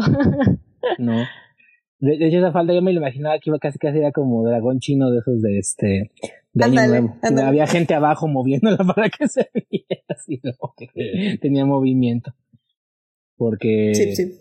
O, incluso, ¿no? la, la, falda que usa cuando secuestra en su carro a la baronesa. Este, pues también, o sea, ¿quién cargó esa cola de dos metros?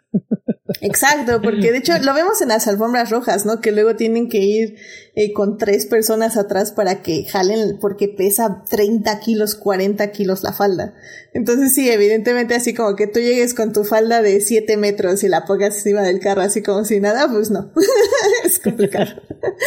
y pues miren, ya para casi cerrar, bueno, ya para cerrar esta sección, este dice justo Jimena, dice, no sé, la moda de señora fancy eh, no sé, la moda de señora fancy, aunque más se veía espectacular, yo en lo personal prefiero el estilo punk de Cruella y el de Artie, que es muy estilo de Bowie. Y sí, justamente es lo que decimos. Creo que nuestro rango de edad creo que sí es muchísimo más sí y pero bueno, eh, sí, es definitivamente ambas más se veían espectaculares y también es un poco que va con la trama, que eso es ya lo que hablaremos en la tercera parte, pero eh, no, y justo lo, lo, que dices con la edad del, del personaje y obviamente pues a la baronesa le van a poner más eh, como un diseño que le vaya más a esa edad y a ese tipo de diseñadora que es el personaje de la baronesa, más como me parece que se inspiraron en, más, en diseñadores más eh, clásicos como Dior, como Valenciaga, estos diseñadores como más clásicos que usaría ese personaje, ¿no? También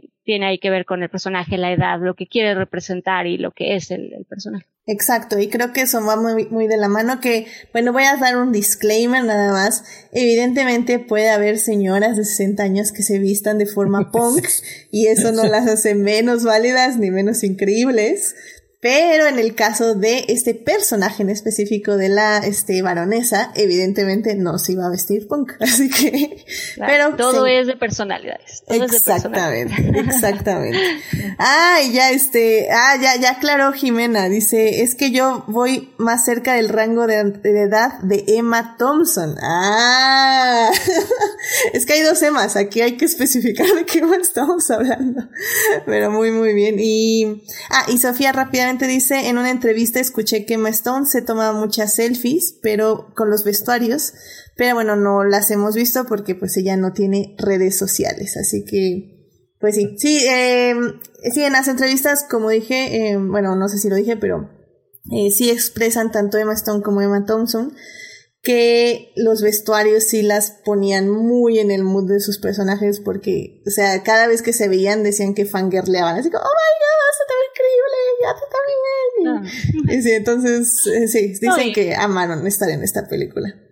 Claro, y lo que decíamos, ¿no? Ayuda muchísimo a meterte a la historia, a meterte al personaje, o sea, estar envuelta en, en el mundo físicamente, o sea, tú poder verlo y estar en el vestuario y en, eh, ayuda muchísimo.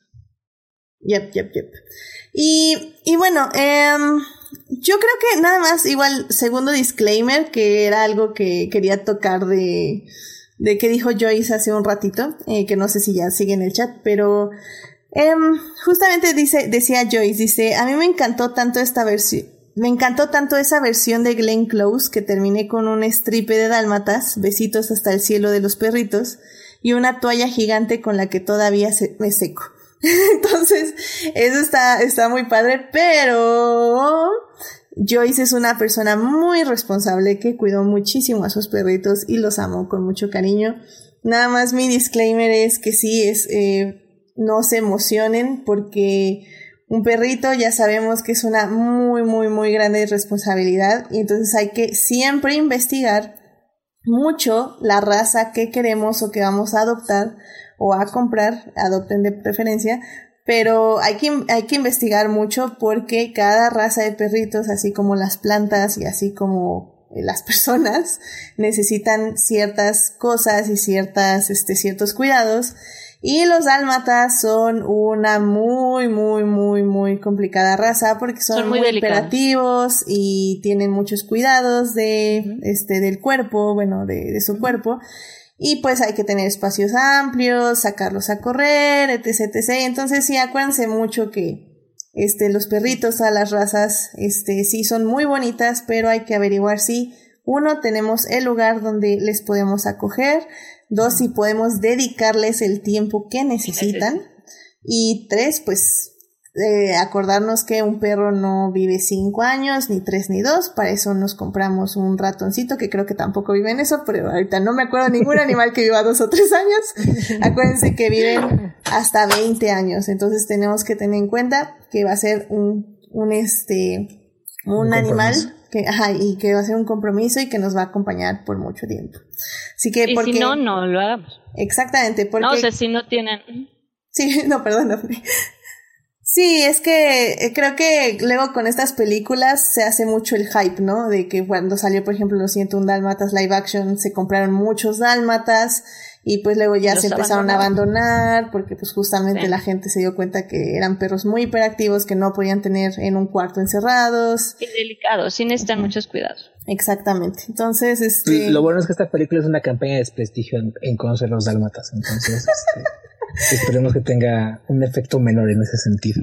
Y que ayude a adoptar perritos, que también se hizo mucho en la pandemia, lo cual estuvo muy bien. Nada más esperemos que el compromiso siga después de que se termine la pandemia, efectivamente. Y a ver, rápidamente, ya más para cerrar esto, dice Joyce, que todavía sigue aquí en el chat, muchas gracias Joyce, dice, eh, doy fe que cuidé muy bien a mis perritos, claro que sí Joyce, yo no lo dudé en ningún momento. Y dice, eh, eh, de hecho, por esa hiperactividad, algunos dálmatas pueden volverse agresivos si no tienes el cuidado y tiempo para ellos. Así que, nada más para que sepan. Y dice Héctor, dice, son fantásticos si los quieres usar como la baronesa.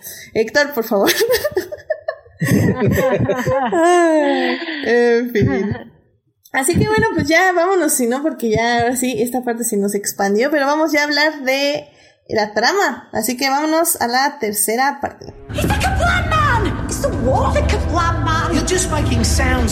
Muy bien, pues ya estamos aquí en la tercera parte para hablar de la película de Cruella que se estrenó en cines y en la plataforma de Disney Plus en Premium Access. En la primera parte estuvimos hablando de los live actions de Disney, en la segunda parte estuvimos hablando de toda la producción, incluida una clase muy rápida, muy superficial y probablemente equivocada en 50% de la moda dentro de la película y toda la producción. Y bueno, ahorita vamos a hablar evidentemente ya de la trama. Em, va a haber spoilers conforme nos vayamos acercando al final de la película, así que Em, si, quieren, si no quieren escuchar spoilers, quédense tantito eh, y yo les aviso cuando ya nos, nos acerquemos a ese terreno complicado y oscuro de los spoilers. Para empezar, a mí me gustaría decir que para quienes no hayan visto la cinta, a mí me sorprendió mucho Creo que dejando un lado a toda la producción que no se puede dejar de lado porque como ya bien dijimos como por 30 minutos es increíble y es sorprendente. Pero creo que la trama sí está construida para mostrar una villana, en este caso Estela, cómo se convierte en Cruella o cómo abraza este lado oscuro de ella. Y, pero también creo que el director entiende que, como decíamos en la primera parte, no puede ser toda obscuridad y no puede ser toda maldad. Porque al final del día, Cruella no es. sí, Cruella no es este, una hechicera, una hada como muchas personas dicen de Maleficent. ella es una persona y las personas no somos 100% malas ni 100% buenas, solo tomamos malas decisiones. Y y podemos no arrepentirnos de esas decisiones, lo cual es difícil. pero y creo que el director lo entiende muy bien. Entonces, durante toda la cinta vamos a tener estos matices donde ella va a estar justamente jugando entre los dos aspectos de su personalidad de Estela y de Cruella. Pero me gusta mucho que el director sabe cómo abrazar este lado eh, y que es un lado que no vemos en muchos personajes femeninos eh, y me da gusto que no se arrepienta al final porque creo que hemos tenido películas por ejemplo como la de I Care a Lot que saqué ahí mi reseña en el Instagram y en Facebook por si la quieren ver, está en Netflix, que es una película que me encantó porque su personaje principal es una villana, es una persona mala, una persona realmente mala que literalmente eh, encierra ancianos en, en, el asilo para obtener dinero. Y, y al final siento yo que el director se arrepiente y la tiene que castigar. Y eso a mí no me gusta pero creo que con Cruella no sucede. Y, y, y, es por eso que creo que la comedia, más la producción, más esta actitud irreverente al mundo, sin pedir, sin dar excusas ni explicaciones, fue una de las cosas principales que me atrapó de la película. No sé ustedes qué piensen acerca de lo que vieron en Cruella, sin spoilers, y ahorita ya nos adentramos a ese terreno. Eh, Christopher, no sé, ¿tú qué opinas? Eh, yo el, el, el, acercamiento que siempre tengo con, con las adaptaciones en acción viva es si entienden la esencia de lo que están adaptando y, y, lo que hizo tan popular a los, al personaje, a la película, a la historia, etcétera. En este caso es un personaje que es Cruella y, y algo que siempre caracterizó al personaje desde que, desde que Mark Davis lo creó como, como, como, como, como personaje animado en la cinta animada 61, es que Cruella es una villana terrenal. Es básicamente una, una villana que podrías encontrar en cualquier lado. No es como, decías, ¿no? No es una hechicera, no es una bruja, no es un eh, ser mágico. Es una mujer que, pues sí que tiene, bueno, la película animada básicamente es una mujer ambiciosa que quiere hacerse un abrigo de, pieles, pero siempre estuvo acompañada de sí, y es algo que también supo en, su momento capturar Glenn Close, pues básicamente lo que es el exceso, la extravagancia, la, la este, la explosividad, la, expresividad, la, o sea, el volumen alto, básicamente, por así ponerlo.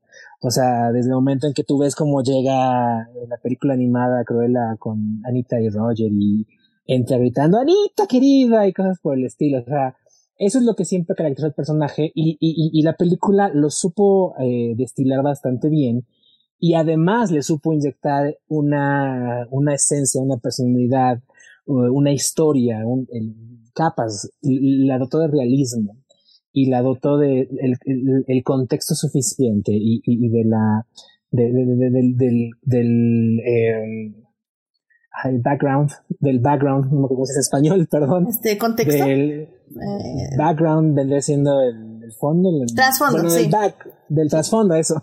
perdón. Estoy cocheando ah, muy feo. Pasa así. Del background, del background necesario para hacerla un, una persona real, una persona completa, un personaje más completo, una persona, un personaje más cercano a la realidad. Eso fue lo que me sorprendió mucho de la película. O sea, quizá es por lo que vimos con Maléfica y con películas anteriores. Yo sí esperaba ver algo mucho más caricaturesco, mucho más fantasioso o mucho más este, eh, pues sí, o sea, más, más ficticio.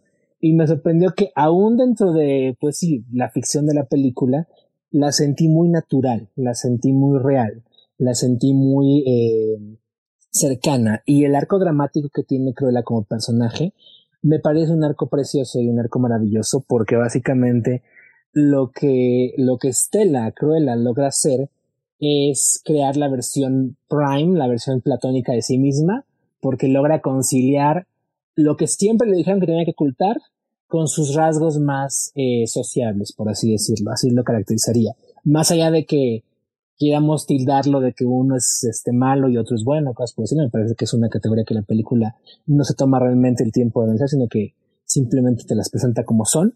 Y ella, a través de este viaje, logra conciliar ambas partes, tomar lo mejor de ambas partes de sí misma y crear esta persona completa que puede salir al mundo y, hacer lo que quiera con él, porque es una persona completa y es una persona inmensa que puede hacer lo que ella quiera.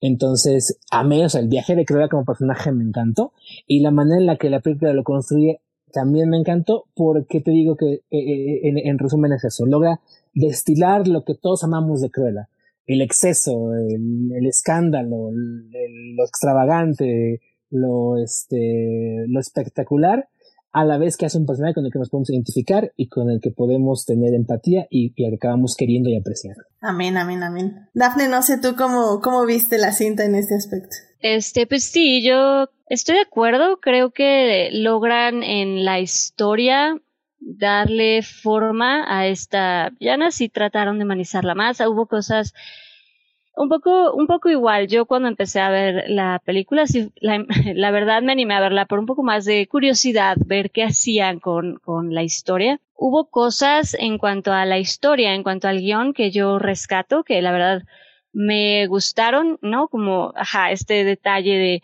de que su nombre es Estela y le cambian el nombre. O sea, que se vuelve cruela cuando se portaba de cierta forma y su mamá le dice como, a ver, espérate, tu nombre es Estela, ¿no? No es cruela. Entonces, como ese tipo de detalles que le dan al personaje a mí me gustaron mucho, me gusta que la hicieron, pues sí, de alguna forma alguien más humana, como, como mencionaba Christopher, sí, la vuelven un poco más humana. Eh, me gustó mucho que la relacionan con Horacio y, y Gaspar. O sea, me gustó que le dieran este, este, este arco, esta historia un poco eh, de la calle, un poco criminal, porque también creo que tiene mucho sentido, creo que lo, lo, tiene y creo que está muy bien. De nuevo, creo que tiene sentido con el, con el personaje y sí, hubo como muchos detalles que, como dicen, que me sorprendieron, que creo que logran sí darle otro, pues sí, otra profundidad de alguna manera al, al personaje. Y eso creo que está, está padre. Sí, sí, sí. Pues bueno, miren, ya vamos a hablar con spoilers, así que eh, las personas que no hayan visto la película, eh, creo que creo que la recomendamos. O sea, independientemente de lo que más que digamos, tiene, tiene sus cosas, eh, como todas las películas, pero creo que al menos por la producción y por todo lo que mencionamos ahorita vale la pena que le echen un vistazo. Así que vayan y chequenla porque desde aquí ya vamos a hablar con spoilers. Y, y bueno, pues ya como iniciando así la película, creo que, ay, ya saben, a mí no me encanta la onda de la voz en off. Creo que siempre es un recurso un poquito barato. Pero creo que en este caso no se manejó tan mal. O sea, al final del día creo que ella quería, es parte un poco de la narrativa, como ella eh, decide contar su historia por sus palabras y no por las palabras de otras personas, que es un poco lo que lucha toda la película, porque algo que creo que tiene mucho sentido y es un poco de lo que decías tú, Christopher, y, y tú, Daphne, es que ella es, es una película de autodescubrimiento y de cómo ella quiere ser y cómo quiere despegarse de los estándares de otras personas. Y es aquí donde entra efectivamente el diseño de producción y el vestuario, donde tenemos este contraste con Emma Thompson, con sus vestuarios este, sobrios, elegantes, em, y, y, tenemos esta idea punk, donde Cruella es más de performance, de, de sorpresa, de bombas, de colores.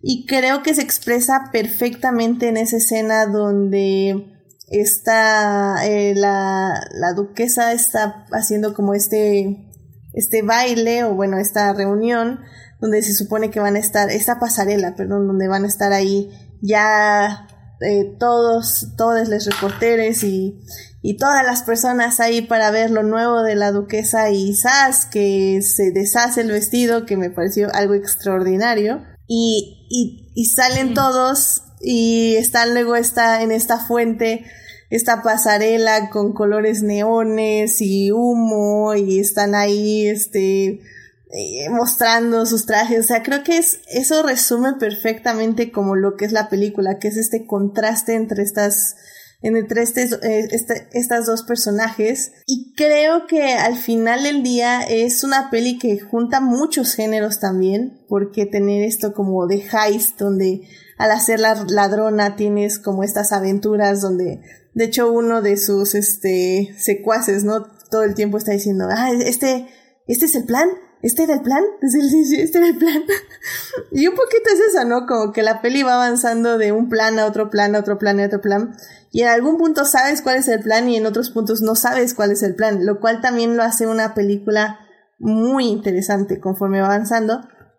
Pero sí tengo la pequeña queja de que, bueno, no, no es queja. Entiendo que mucha gente la ha considerado una película larga. Creo que es una película larga, pero no creo que sea eh, pesada, porque justamente siento que, que vamos como de A a B, a B a C, de C a D, y tal vez no sabemos cuándo esa secuencia acabe, pero las secuencias son muy interesantes en sí. No sé si, si sintieron lo mismo que yo. Es que creo que sí, o sea, justamente al, al por este querer mezclar un poco géneros, a lo mejor sí se pueden sentir un poco largas, pero también entiendo esto que dices, o sea, una cosa te lleva a la otra, pero a lo mejor para mí sí se llega a sentir un poco, poco alargada, pero a lo mejor porque es lo que querían contar. No, no sabría en cuanto a ritmo eh, exactamente qué fue. A lo mejor sí fue un poco esta mezcla, como dicen, de, de géneros, de de repente irte mucho, sí, ¿no? Como de repente incorporar el, el heist y de repente nada más dedicarte a 100% a, a las pasarelas y a la moda y a explorar más eh, este lado del personaje de, de Cruella. Eh, no sé si como esa mezcla como hace que se sienta más largo todo, como estos pedazos distintos de la historia que a lo mejor hacen que se extienda un poco más. Tal vez, tal vez. Eh, Fíjate que yo sí leí varias críticas, eh, porque leo críticas antes de, ver la película cuando, cuando me interesa como en esta, y, y si algunas apuntaban... Este... Hashtag no lean críticas antes de ver la película. me gusta estar en el tono de, de que más o menos puedo esperar. Y, y leo todas negativas y positivas. Y varias apunta de las negativas apuntaban a esto, a la duración, ¿no? Fíjate que yo luego sí sufro con cuando las producciones se me hacen muy largas. Es la razón por la cual no veo casi cosas de Netflix, porque sé que son todas de una hora cuando menos y luego es mucho este, perder 13 horas en alguna historia de Netflix. Pero no me pasó con Cruella. O sea, con Cruella se fue bastante rápido es una historia larga, es una historia que tiene bastantes, eh, eh, bastantes eh, elementos este, narrativos que va enlazando, porque sí, como dices, o sea, es primero todo el prólogo de cuando son niños, y luego de Estela en la tienda, y de cómo llega con la baronesa, y de cómo se hace su asistente, y de cómo, o sea, sí, pasan muchas cosas en la película, ¿no? Pero no se iniciaron como que fuera pesado, o sea, realmente las dos horas y cuarto que va la película se me fueron bastante rápido y, y, la última media hora, que es cuando sabes que ya se va a resolver el conflicto dramático, que es a partir de este, de que hacen el, el ataque final, por así llamarlo, a, a la fiesta de la baronesa, se me fueron como agua. Ahí creo que es en cierta manera que tanto te involucras emocionalmente con, con la historia y conectas con los personajes, porque sí, yo sí leí varias gente que decían que, que les pareció eh, larga, que les a tiempo, que se aburrieron, y, y a mí no me pasó eso. Y por ejemplo, cuando vi la de 101 Dálmatas, que dura hora, que dura media hora menos, dura hora 45, sí hubo partes que me parecieron como que larguitas y así como de, ay, ¿cuánto le falta, no? y ahí está viendo el reloj. Y aquí no, aquí sí me dejé llevar y este, a mí en lo particular no me aburro en esa parte de la duración. Me hizo que, pues dura lo que tiene que durar y está bien hasta eso. Sí, de hecho, justamente qué, qué bueno que mencionas la de 101 Dalmatas, porque igual recuerdo que yo la vi, este, Creo que justo para el crossover que estábamos haciendo con, con ustedes de Crónicas, de hablar de Disney. la vi, me acuerdo la de, la de 101 Dalmatas, y recuerdo que también, o sea, llegó un punto en que ya estaba haciendo otras cosas mientras veía la película, porque ahí el asunto es que las aventuras son entretenidas, pero son muy infantiles, en el aspecto que es como, eh, perros eh, persiguen a perros y esa secuencia dura, dura 15 años. Digo 15 años, bueno, 15 minutos. Este... Que sentiste como 15 años. Sí, no, que como 15 años. No, dura 15 minutos. Entonces era como cosas en las que no tienes que poner mucha atención. En cambio, aquí en Cruella eh, sí está avanzando la trama y sí te están dando elementos eh, para avanzar la trama. Entonces, evidentemente, tienes que poner atención en todas las secuencias que son complicadas e interesantes por sí mismas. Y bueno, por ejemplo, Héctor en el chat está diciendo, Dice, lo que me gustó es que una vez que con... Lo que me gustó es que una vez que compensé los súbitos cambios del género, la película está bien estructurada y tiene buen ritmo en sus más de dos horas. Sí, es que, es que creo que es eso, o sea, creo que sí, la película estuvo muy bien planeada, no sé cuánto tiempo de producción se llevaron, y, pero siento que parece que no pasó a través de muchas manos, o sea que, que, bueno, no sé si, al menos de que si pasó en muchas manos, se siente que todas esas manos se pusieron de acuerdo para hacer buenas transiciones en todos los puntos que querían eh, explotar. Y es que creo que, por ejemplo, hay, hay momentos donde sí tienes tú como espectador llenar como ese espacio, pero como la película es tan rápida y tiene tantas cosas que ver y disfrutar, siento que no los percibes. O sea, por ejemplo, yo vi muchas críticas o muchos memes eh, de que, pues sí, a la mamá, eh, en este caso, la mamá adoptiva de Cruella, es asesinada por unos dálmatas, ¿no? Y que por eso se vuelve mala. Ay, cómo eh, a la gente con eso. Ya sé, y bueno, y bueno, para empezar, la película nunca dice que culpe a los dálmatas de la muerte de su madre, o sea, ella se culpa a ella misma de la muerte de su madre. Y, y pues sí, es, es un recurso un poco tonto si lo ves, si sí Cruella se hubiera despellejado unos dálmatas, ¿no? Y hubieras dicho, ay, no, pues qué cliché, ¿no? Mató a, a los dalmatas porque mataron a su madre. Pero creo que la película o el director más bien juega con eso, o sea, dice, sí mataron a su madre, pero obviamente no está culpando a los dálmatas porque eso sería de caricatura y sería como absurdo, absurdo. Evidentemente a la persona que se culpa es a ella misma. Y eso es lo que me pareció muy interesante porque es una pequeña vuelta de tuerca y que es muy importante para el transcurso de la película, ¿no? E incluso cuando descubre la verdad, pues le transfiere la culpa de ella a, spoiler, a la baronesa, ¿no? O sea, en ningún punto es, o sea, yo creo que ahí, o sea, eh, eh, ahí Disney tenía un problema, porque no puedes hacer heroína o protagonista a una persona que mata animales. y menos perros. Y menos perros, que son como los animales más queridos por todas las personas, ¿no? Entonces tenían como que encontrar un ángulo que les permitiera dejar un, un, hilo temático que uniera la, la, trama con el mito clásico de Cruella, este, pero sin hacer eh, el recurso fácil que hubiera sido lo que dices, ¿no? Odia a los perros porque este, mataron a su mamá, ¿no? Y por eso los despelleja, ¿no?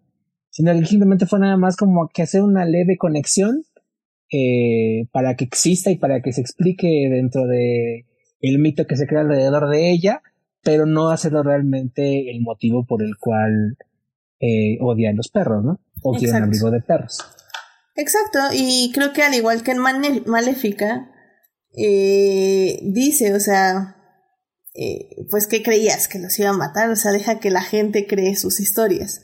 Y eso está padre, porque al final del día, eh, muchas villanas, eh, bueno, no, no muchas villanas, más bien muchas personas que tienen a veces mala reputación y a veces las películas y las series juegan con ese plot twist, es de que realmente es la reputación que le hicieron otras personas, no porque esa persona en específico sea de esa forma. Y, y, creo que al final del día es una muy buena lección que no sé por qué me acordé en este momento de Sky High. que esa película amo, pero juega justo con eso. Al final de la película, el, el, héroe inepto, porque es un tipo inepto, pero bueno, este dice así como, miren, pues qué chistoso, este, mi, mi mejor amiga fue mi novia, mi novia fue mi enemiga, mi enemigo fue mi amigo, y, o sea, y es, es justo eso, jugar un poco con las expectativas, y al final del día es como eso, estamos viendo la película desde el punto de vista de Cruella, entonces no sabemos lo que dicen las otras personas de ella, pero evidentemente a ella no le importa que se cree un mito a su alrededor. Eso creo que es lo más importante para ella, porque de eso vive, de, que la gente especule quién es y especule su personalidad, y eso es al final del día lo que le da el poder, eh, por su profesión y por lo que quiere lograr en su vida, ¿no? Eh, eh, fíjate que es algo muy padre que hace la película, cómo va poco a poco ella creando el personaje de Cruella. Que va creando su mito. O sea, ah, desde el hecho de, por ejemplo, cómo adopta la personalidad pública, cómo deja que corre el misterio de quién es ella, que los policías sospechen que a lo mejor puede ser una, por lo menos una este, agitadora o, hasta una criminal, cómo los echa a creer rumores con cuando usa el, este, el, el abrigo que simula ser piel de dálmata y cosas por el Y al final, ¿no? O sea, cuando adopta el moto, el, el, el, el, apellido de Bill, que lo toma del carro, y cuando llega a la mansión y le quita el, este, la, mitad de Hellman Hall para que sea el Hell Hall, el salón del infierno, este, o sea, ya básicamente crea este personaje para triunfar en el mundo de la moda, como decías, pero lo va poco a poco delineando y se va dando cuenta que, que la gente necesita como que un, o la gente aprecia o quiere a un, a un ídolo, a una ídolo como, como la que es ella, y, crea un personaje para que la gente, pues todo, le, la, la, tema, la admire, la quiera, le genere curiosidad y obviamente pues le, la siga y le compre, ¿no? Final de cuentas. Entonces es muy padre como ella va creando toda su, todo su mito alrededor de ella y cómo lo va alimentando poco a poco. Exacto, exacto. Ah, y, y, en ese aspecto, a mí, digo, yo sé, yo sé que, que así es la vida en Disney y etc., pero a mí sí me molestó que fuera la hija, la verdad. o sea, es que... Que es fuera la hija de la baronesa. Ajá, que fuera la hija de la baronesa. Mm. Porque es como, una, la locura es heredable, entonces como, ok, Ajá. el talento mm. es heredable también, evidentemente, y, pero sobre todo eso, tal vez el talento va, ok, puede ser que no, tampoco lo creo, pero eh, lo entiendo. Pero que la locura, ah, es que eres igual que tu madre, aunque nunca viviste con ella, nunca supiste que era tu madre, pero eres igualita de loca, es así como, ah, no sé, Rick, o sea, ah Tal vez es este sí. un síntoma post-tros, pero ya tengo un trauma ahí. No, yo creo que coincido. Yo creo que eh, igual un, un, conflicto que yo tengo con la historia justo es, es eso, justo lo que dices, ¿no? El, estás contándome de, pues sí, de, de Estela o de Cruella, pues no necesitamos a otra, ¿no? O sea, no necesitábamos ver las mismas características en, en la villana de esta película, ¿no? Que es, bueno, la, la, la baronesa. Entonces, no sé, yo también tengo ahí un conflicto con, con ese plot twist o con ese, no, sí, es su hija y por eso es como es, porque todo lo heredó. Lo que dices, sí, yo estoy coincido. Sí, o sea, creo que era suficiente con mató a mi madre. O sea, creo que esa es una cosa como importante, ¿no? y, que, y, que, puede causar traumas y venganzas y, y planes de venganza. Creo que no era necesario que aparte de todo fuera la hija. Que, que, que, por ejemplo, me hubiera gustado ver una trama donde ella este, hace un plan para que la, la baronesa le herede toda su fortuna. Eso también hubiera estado padre, ¿no? Ah, bueno, pues ya nada más la tengo que meter a la cárcel y toda su fortuna me cae a mí. Oh, o sea, sí, pero. Sí. O sea, porque soy su hija. No, mejor es que firme papeles y no sé, no sé, o sea. Ah, me, me canso, me canso en, en, estas tramas de es que soy tu hija, no. Oh. Sí, no, yo también, yo coincido, creo que era suficiente con, con el trauma del inicio. Uh -huh. Y como dices, yo creo que, ajá, creo que de ahí, pues sí, ver otra forma de, de que se vengara de la, no sé, ver, sí, ver otra, ver otra manera. Creo que no, de nuevo, creo que no necesitábamos ver las mismas características en otra villana o en otro personaje. O sea, no necesitábamos como a otra cruela, ¿sabes? Y sí, yo también en esa parte, eh, sí, muchos detalles, ¿no? En la, en la fiesta, están donde todo mundo sale al jardín y nadie los escucha. Detalles, detalles que, que ok, ok. Pero digo, como digo, al final del día son detallitos que uh -huh. notamos pero que no afectan el producto en general, creo yo, ¿no? Tiene cosas, sí, tiene cosas, sí, sí, sí, te entiendo, uh -huh. coincido. Sí, este Héctor en el chat está diciendo el Luke Skywalkerazo, más el maleficazo, que es igual a Cruella. pero aquí no se redime, gana, pero no se redime. Yo, yo sí creo que Es que yo sé que eh, también, por ejemplo, eh, estaba, no terminé de escuchar el podcast de Crónicas que hablaron igual de, de Cruella. y estuvo ahí Christopher. Este, pero sí decían que Cruella era como una superheroína, ¿no? Y y en el papel tal vez sí, o sea, como está estructurado su personaje y así, creo que sí. Pero la verdad es que sí creo que tiene muchas cualidades de villana en el aspecto de que todo lo que hace sí está mal, o sea, sí está tratando mal a sus dos amigos de por vida, de la vida que, que la cogieron cuando no tenía dónde ir, sí está viendo egoístamente por ella misma, y sí tiene un equipo, pero tampoco es como que los trata súper bien. O sea, creo que al final del día sabes que todo lo que es cruela es tóxico y que no deberíamos aspirar a ello.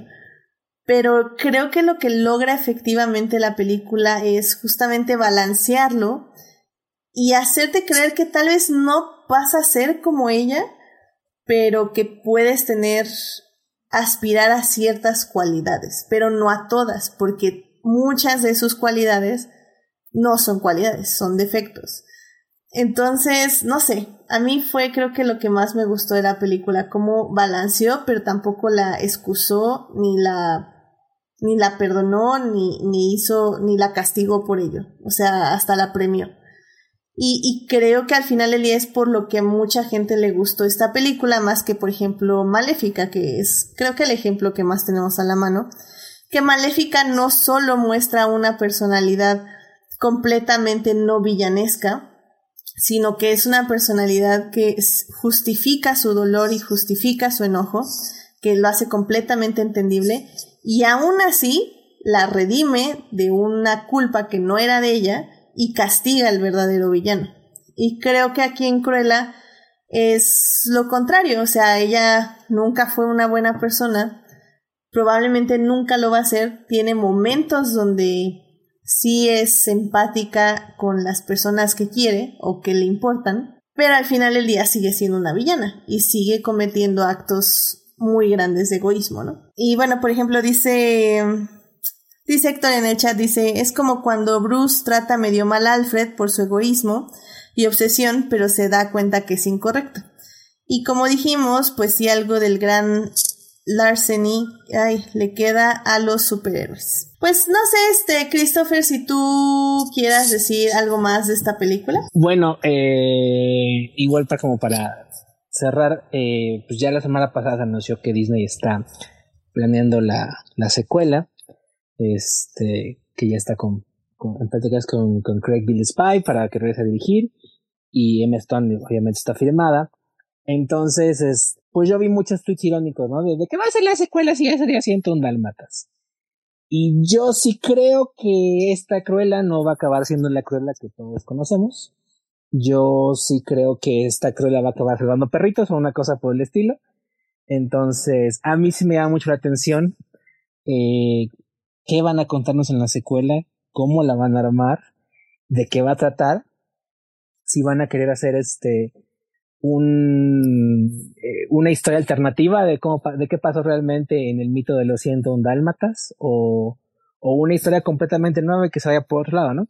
Pero yo sí creo que Cruella va a acabar siendo, eh, si no una superheroína, por lo menos una antiheroína y este y va a acabar salvando perritos. A lo mejor con la fachada de que los va este a, a, hacer abrigos o los va a querer matar o cosas por el estilo.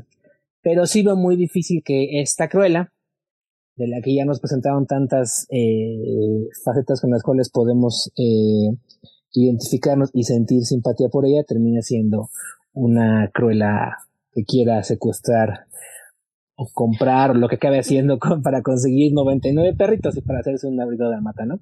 Y eso fue lo que, lo que me gustó, me gustó esta... A mí me gusta mucho Wicked, entonces, eh, y me gusta mucho Maléfica también, tanto Maléfica 1 como su secuela, La Doña del Mal. Este, entonces, a mí no me molesta que los villanos eh, tengan este giro donde se vuelvan, si no héroes, antihéroes, o por lo menos vamos con malas personas. Y, y obviamente me gustó mucho Cruella. Me da curiosidad ver qué harán con la, con la segunda parte. La recomiendo ampliamente y este, creo que de las eh, películas que no sé, que, que se alejan un poco o, que se alejan mucho de la, del clásico animado, es de las eh, mejor eh, logradas en todos los aspectos eh, narrativos y, técnicos. Sí, no, en cuanto a eso, definitivamente, o sea, no, no pueden, porque de entrada no tendría ningún sentido, siento un Dalmats. ¿Por qué? Porque, por muchas cosas, ¿no? Pero, o sea, básicamente con esta historia sí están asegurándote que no pasa siento un Dalmats. O sea, ya no existe eso, eso que sucede. ¿Por qué? Porque uno, ella se queda con dos dálmatas y ella, bueno, como vemos en la escena después de los, créditos, pues ella les regala Pongo y a Perdita, a Roger y a Anita. Entonces no tendría absolutamente ningún sentido que los secuestres, ¿sabes? No, no tendría sentido. Vaya. Porque además si ella ya tiene dos perros que por lo que vemos ya está como cruzando, de nuevo, no tendría ningún sentido por ningún lado que, que secuestre dálmatas. Entonces, sí, no, eso definitivamente si hay una secuela no, no se puede ir por ahí. No, sí, totalmente no, no tendría ningún, ningún punto y ningún sentido que hicieran eso, o sea, que fuera 101 dálmatas, creo que eso ya ni siquiera es factible, vaya. ¿no? Sí, a mí, yo creo que a mí me gustaría ver una película de, o sea, la segunda parte de Cruella que sea después de 101 dálmatas y que no sepamos exactamente por qué está en la cárcel. Eh, pero que ella, ella se salga o algo así y que toda la película estén tratando como de explicarnos qué pasó, pero todo mundo da otra diferente versión y nadie sabe exactamente qué. Y ella está en un plan de venganza por la persona que la metió en la cárcel. ¿Eh? Sería muy padre. Ya me dice, este, estoy disponible 24/7. Pero bueno, este, pues Afne, ¿alguna conclusión que quieras dar de esta película? así como conclusión, déjame pensar, no sé, creo que creo que de nuevo tiene cosas que, que son muy rescatables, como dices, creo que sorprendió en, en varios aspectos de la historia. Tiene, tiene muchos detalles. Creo que yo, mi conflicto es esta relación amor-odio con la historia en la que se están basando. Entonces, como donde sí hay cosas y elementos que toman y hay otros elementos que dicen no, pero eso no. Entonces, esa, esa relación es, eh, hay que como analizarla y ver la película y entender como por dónde se quisieron ir. Ah, pero fuera de esa, de nuevo, ese como conflicto en cuanto a la historia y qué queremos mantener y qué sí vamos a querer que se mantenga de eh, la historia original, ya sea de Dodie Smith, que escribió de la película de 101 Dálmatas, como esta cosa de si vamos a mantener esto, pero de nuevo, ya si mantenemos esto, eh, lo que decía hace un momento, ¿no? Como si mantenemos estos elementos y si decimos esto con nuestra versión y nuestro universo de Cruella, pues esta parte de, de la historia, estos 101 Dálmatas, esto ya no va a existir. ¿No? Entonces como, pero, sin embargo, sí tienen ciertos elementos, como está Hell Hall, están Horacio Gaspar, o sea, sabes, mantienen muchas cosas que sí hacen referencia a 101 Dálmatas, está Roger y está Anita, está Pongo y está Perdita, o sea, sabes, hay muchas cosas que sí abrazaron y que sí mantuvieron y que dijeron, bueno, esto es, esto sí, pero otras cosas que dijeron, no, pero eso vamos a quitarlo de la historia, entonces, de nuevo, mi conflicto es un poquito con esa relación amor-odio, pero eh, de nuevo tiene cosas como muy rescatables, como todo lo que se mencionó del personaje, de la narrativa, de cómo buscaron humanizar a este personaje. Y pues sí, si se hace una secuela, pues vamos a ver qué, qué hacen con esa secuela. sí, perfecto. Excelente, Dafne. Pues sí, este, Christopher, ya habías dado, quieres dar una conclusión porque creo que nada más te enfocaste en la secuela, ¿no? ¿O ya? Pues no, o sea, sería más o menos lo mismo. O sea, me parece una película muy sólida, una película muy divertida, una película bastante eh, eh visualmente, visualmente muy llamativa y relativamente interesante. Eh, me gusta cómo expande eh, el universo este, de los 101 dálmatas y, y, y si eventualmente algún día vamos a ver este la historia de Úrsula o la historia de este Jafar, no sé, cosas por el estilo. Si es este camino, me parecería que está bastante bien. Y, y una vez más, nada más elogiar que sí. Ah, creo que yo creo que no lo acabé, no, no acabé elogiando yo. Emma Stone está fantástica y espectacular, igual que Matt Thompson, que está maravillosa y, y, divina.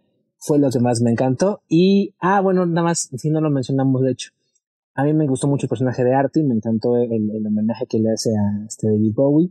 Eh, hubo un debate sobre si es un personaje LGBT o no. En mi canon mental, y creo que en el de la gente sí lo es, entonces me parece que, que está bastante bien.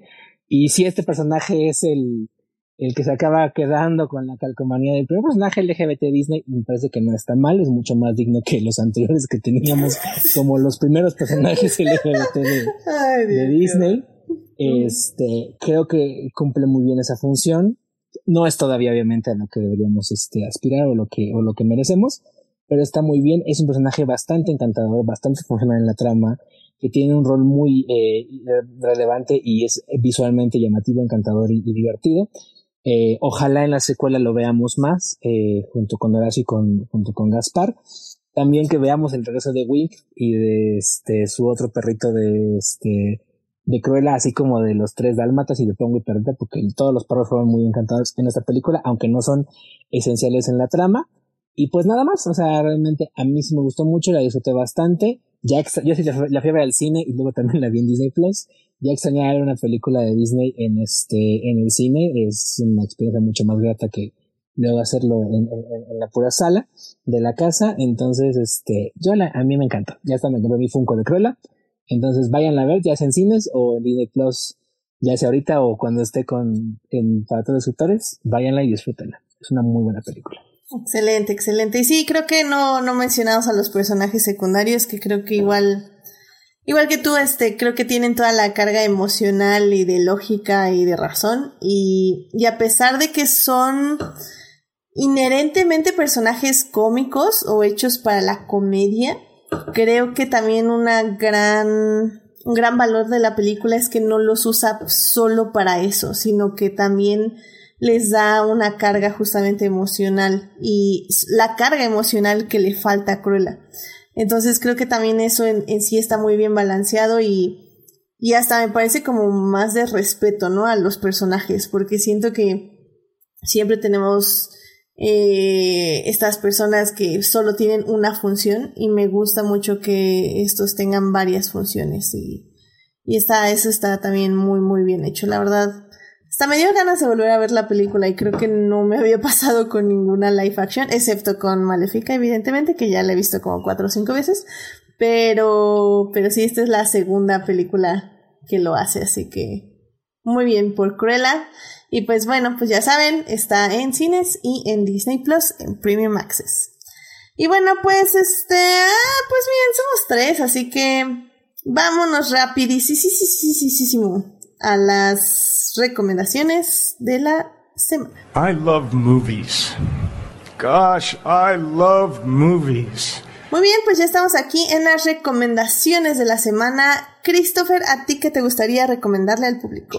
Bueno, nada más, antes que nada, quisiera hacer una aclaración de lo que dije observando lo que quemamos. Ya chequé eh, el perfil en Instagram de Moxie Pink, el director de Little Princess, y según su descripción es una persona queer de género no binario. Entonces, este, el eh, me referí mal cuando, bueno, eh, cuando expliqué respecto a él en la, en cuando hablé de, de Little Princess, nada más para aclarar, Moxie Peng es un director queer o no binario, no binario. Nada más para no hacer mal lo que dije hace rato que dije que era este, otra letra de, la, de lo LGBT Kumas, para dejarlo claro. Y bueno, yo le quiero recomendar este, siguiendo un poco como con, con esa temática de lo que hemos estado hablando para seguir recomendando cosas de Disney Plus. Estrenó hace ya tres semanas, cuatro semanas, la segunda temporada de High School Musical, The Musical, The Series. Eh, High School Musical, el musical, la serie. Eh, me ha gustado mucho la segunda temporada. En esta ocasión están montando el musical de La Bella y la Bestia. Y creo que eso les da como que la oportunidad de seguir expandiendo y haciendo este, cross-pollination, polinizaciones cruzadas con, con el imperio Disney. Y yo sigo fascinado con el talento que tienen todo este elenco de chavitos que Disney eligió para esa nueva versión de High School Musical. No hay uno que no digas tiene un gran eh, potencial como, como intérprete, como actor, como actriz, como este, eh, como cantante y cosas por el estilo. Entonces me da mucho gusto que en esta temporada se sigan explorando eh, su talento. Y además que, pues Disney en esta, en esta serie sí le da como que rienda suelta a sus, eh, a, su, a su showrunner, que es Tim Federle, y a todo su, equipo creativo, para hacer lo que ellos quieran con, con el concepto. Y en particular, yo sí estoy fascinado con la historia que nos muestran de, de y Carlos, que son esta pareja gay, eh, que, pues sí, viene siendo realmente la primera pareja protagonista gay de una, una serie de Disney y es realmente un romance adolescente Disney súper encantador, súper bonito. Eh, ahora sí que es lo que siempre quise ver cuando tenía 15 años en, en, en este eh, en Disney Channel y me encanta que ahora exista finalmente en High School Musical The Musical The Series y también pues hacer como que este reconocimiento a que, eh, a, que, a que los chicos del teatro, que los, los, los chicos y chicas que se dedican a hacer teatro este preparatoriano pues son una son tanto una mina de talento como un espacio seguro para todas aquellas eh, jóvenes, para todos aquellos jóvenes que no se sienten luego pertenecientes a, a algunos otros grupos sociales que se conforman en, la preparatoria. Y pues simplemente escuchar la música que hacen obviamente covers de las canciones High School Musical, obviamente un montón de canciones de La Bella y la Bestia y también un montón de canciones originales, está padrísimo, entonces sí, cada semana, los viernes estoy bien emocionado viendo High School Musical de Musical de Series, que ya está en su segunda temporada en Disney Plus. Excelente, muchas gracias Christopher. Dice Héctor que para más fácil decirle HSMTMTS. Así, esa es la forma fácil de referirse Sí, tú busca en, este, en Twitter o en Instagram cómo se refiere la gente a la serie. Hashtag HSMTMTS. no, pues está bueno, pero muy bien, Christopher. Este, no, no entiendo tu amor por High School Musical, pero tampoco he visto High School Musical de Musical de Series, así que algún día me atreveré y veré el programa, nada, así como de curiosidad, así que muchas gracias por la recomendación. Okay.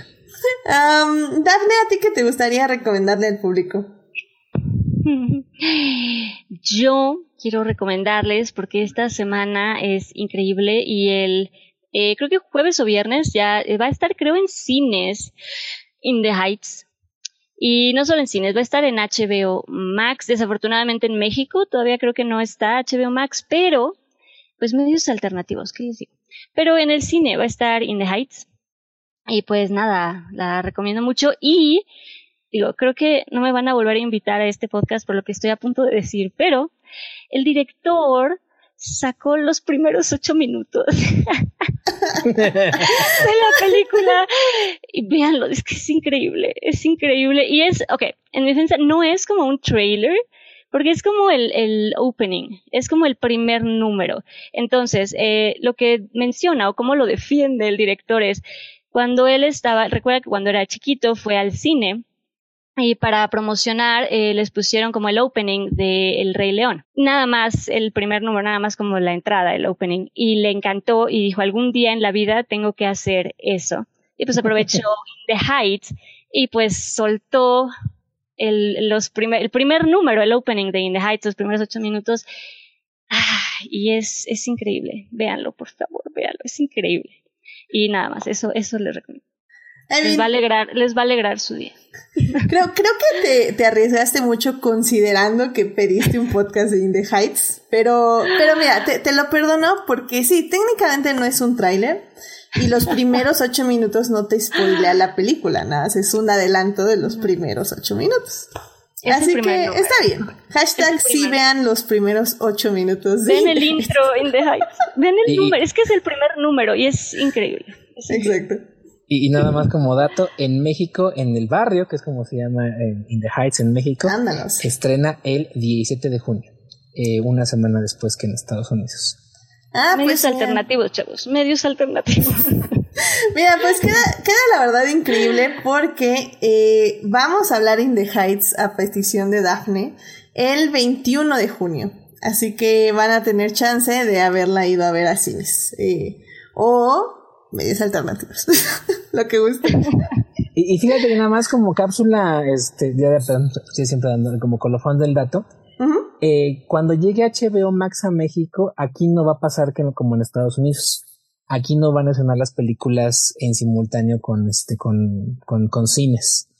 Aquí lo que va a pasar es eh, que a los 45 días más o menos, creo que van, ya van a estar disponibles de forma permanente en el catálogo.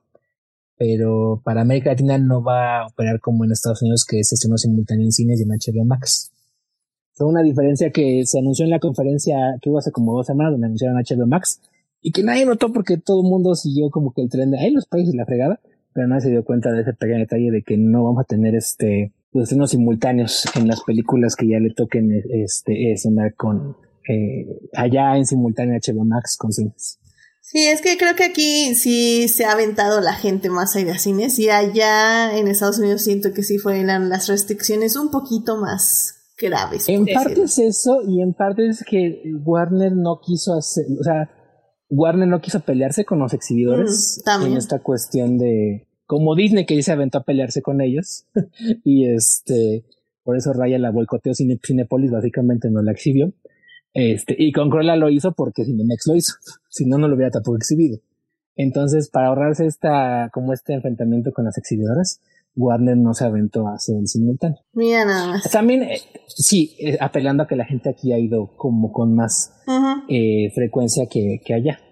Muy bien, muy bien. Bueno, pues sí, pues ahí está. Ya saben que aquí en Adictia Visual sí damos opciones y no criticamos a nadie por si la ven en medios alternativos.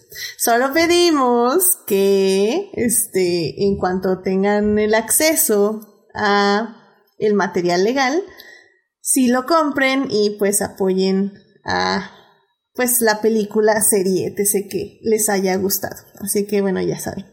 para que Christopher no me odie tanto. No, jamás. Muy bien. y bueno, pues eh, ya para terminar. Ah, bueno, sí, por cierto, dice Héctor, dice, ¿y el 35 aniversario de Top Gun para cuándo? Top Gun no lo tengo como aniversario, Héctor, eh, pero puedo darte a elegir entre Misión Imposible y Top Gun. ya vamos, vamos viendo, pero yo creo que ya aniversarios va a ser hasta julio, porque junio ya tenemos la agenda llena.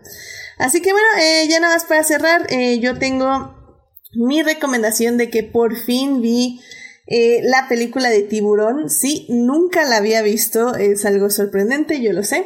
Este. Sí, ya sé, es, es todo un, este, una revelación, no la había visto, pero por fin ya la vi, la vi en Amazon Prime, bueno, Prime Video. Y la verdad es que me encantó, o sea, creo que es una película que está súper bien estructurada, ha envejecido muy bien, sobre todo porque creo que los efectos son prácticos y y están muy, muy, muy bien realizados. La música está increíble. Eh, la, la, película se divide como en varios géneros, eh, que creo que también es por eso que funciona muy bien.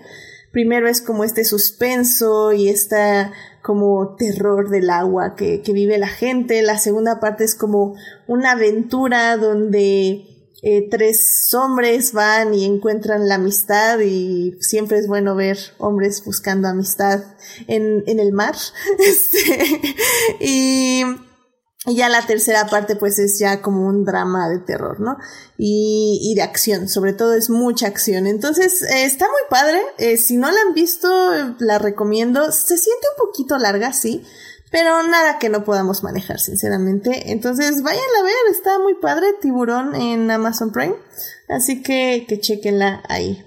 En, en, la plataforma. Y bueno, pues con esto llegamos al final del programa. Este, muchísimas gracias, este, Daphne y Chris, por venir a este programa. Esperamos tenerlos eh, de vuelta pronto. Eh, Christopher, eh, muchas gracias por venir. ¿Dónde te puede encontrar nuestro público? Como siempre, muchas gracias por la invitación. Siempre es un placer estar aquí con, con tus invitados hablando de pues, lo que sea. Entonces, del tema que sea. Eh, muchas gracias. Ahí me pueden encontrar en Twitter y este, en Twitter como at o arroba eh, CristoBM y en Instagram como arroba CristoBM91 y me pueden escuchar todos los jueves en Crónicas del Multiverso donde también hablamos de Disney y hablamos también de cómics, películas, televisión, ciencia ficción y el, lo que vaya también saliendo en la, en la agenda de la semana. Y muchas gracias otra vez. Excelente, muchas, muchas gracias. Y Dafne, muchas gracias por venir. ¿Dónde te puede encontrar nuestro público? Muchas gracias por invitarme. E igual, siempre un gusto de veras estar por acá. Mientras se pueda, dejamos todo por estar un rato platicando de esto que nos gusta. Em, yo, pues a mí me pueden encontrar, no publico tanto, pero estoy tratando de mejorar en mis habilidades de redes sociales. Pero estoy en Twitter y en Instagram como Daphne Bennett. Así me pueden encontrar y pues ahí andamos. Excelente, muy bien Daphne, muy bien, muy bien. Y pues ya saben que a mí me pueden encontrar en HT Idea donde cada vez hablo menos de Star Wars y más de Lewis Hamilton en la Fórmula 1 o de que Checo Pérez ganó este último premio en Azerbaiyán. Pero bueno. Este, también este, suscríbanse al canal de YouTube y Twitch para que les avise cuando estamos en vivo y nos, nos puedan acompañar en el chat, como el día de hoy que estuvo Sofía Sánchez, estuvo Joyce, estuvo Uriel Botello, estuvo Héctor Guerra, también nos pasó a saludar Marcela Salgado y también estuvo Jimena y nos estuvo también este, dando sus opiniones. Muchísimas gracias por estar aquí en el chat. Em, y en Twitch, ahora, ahora estuvo solito el Twitch. Eh, vamos a ver si todo bien con Julián García, que lo extrañamos, pero aún así le mandamos un gran saludo a Julián, que siempre está ahí al muy, eh, siempre está ahí muy al pendiente. También muchas gracias a quienes nos oyen durante la semana en Hearties, Spotify, Google Podcast y en iTunes. Este programa está disponible ahí a partir del miércoles en la mañana. Muchos saludos a Juan Paulo Nevado, Jesús Alfredo, Joyce Fernando, Jessica, Simena, quienes son parte del team diferidos. Muchísimas gracias por escuchar. Bueno, Joyce estuvo ahora en el team de, del chat en vivo, pero también nos escucha diferido, así que muchas gracias. Eh, y bueno, pues si quieren más de Adictia Visual, ya saben, estamos en Facebook, pero el Instagram de Adictia-Visual es la plataforma oficial del podcast y ahí pueden leer reseñas de películas y series, ver los reels, acompañarnos en los lives y compartir eh, con sus experiencias en las historias.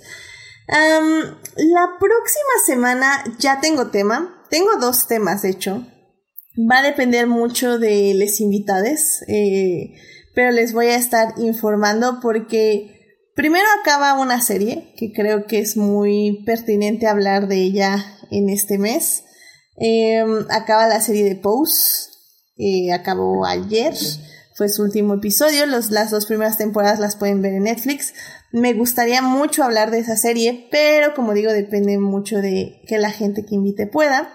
Y si no, vamos a hablar tal vez de una peli que se llama Shiva Baby, que se estrena este 11 de junio en la plataforma de Movie, que para mí es la mejor película que he visto este año. Así que tengo muchísimas ganas de hablar de esa película, pero como digo, le quiero dar un poquito más de prioridad a Pose. Entonces, vamos a ver ahí cómo nos organizamos, así que estén al pendiente en las redes de pues qué va a pasar. Si no, pues ya saben, el lunes aquí conéctense y pues ya, ahí, ahí van a saber de qué va a ser el tema. Entonces, bueno, pues que tengan una muy linda semana, síganse cuidando mucho, por favor, no bajen la guardia, usen cubrebocas y pues síganse cuidando. Tengan una muy buena noche y una muy bonita semana. Gracias, Daphne, gracias, Chris, cuídense mucho. Buenas noches.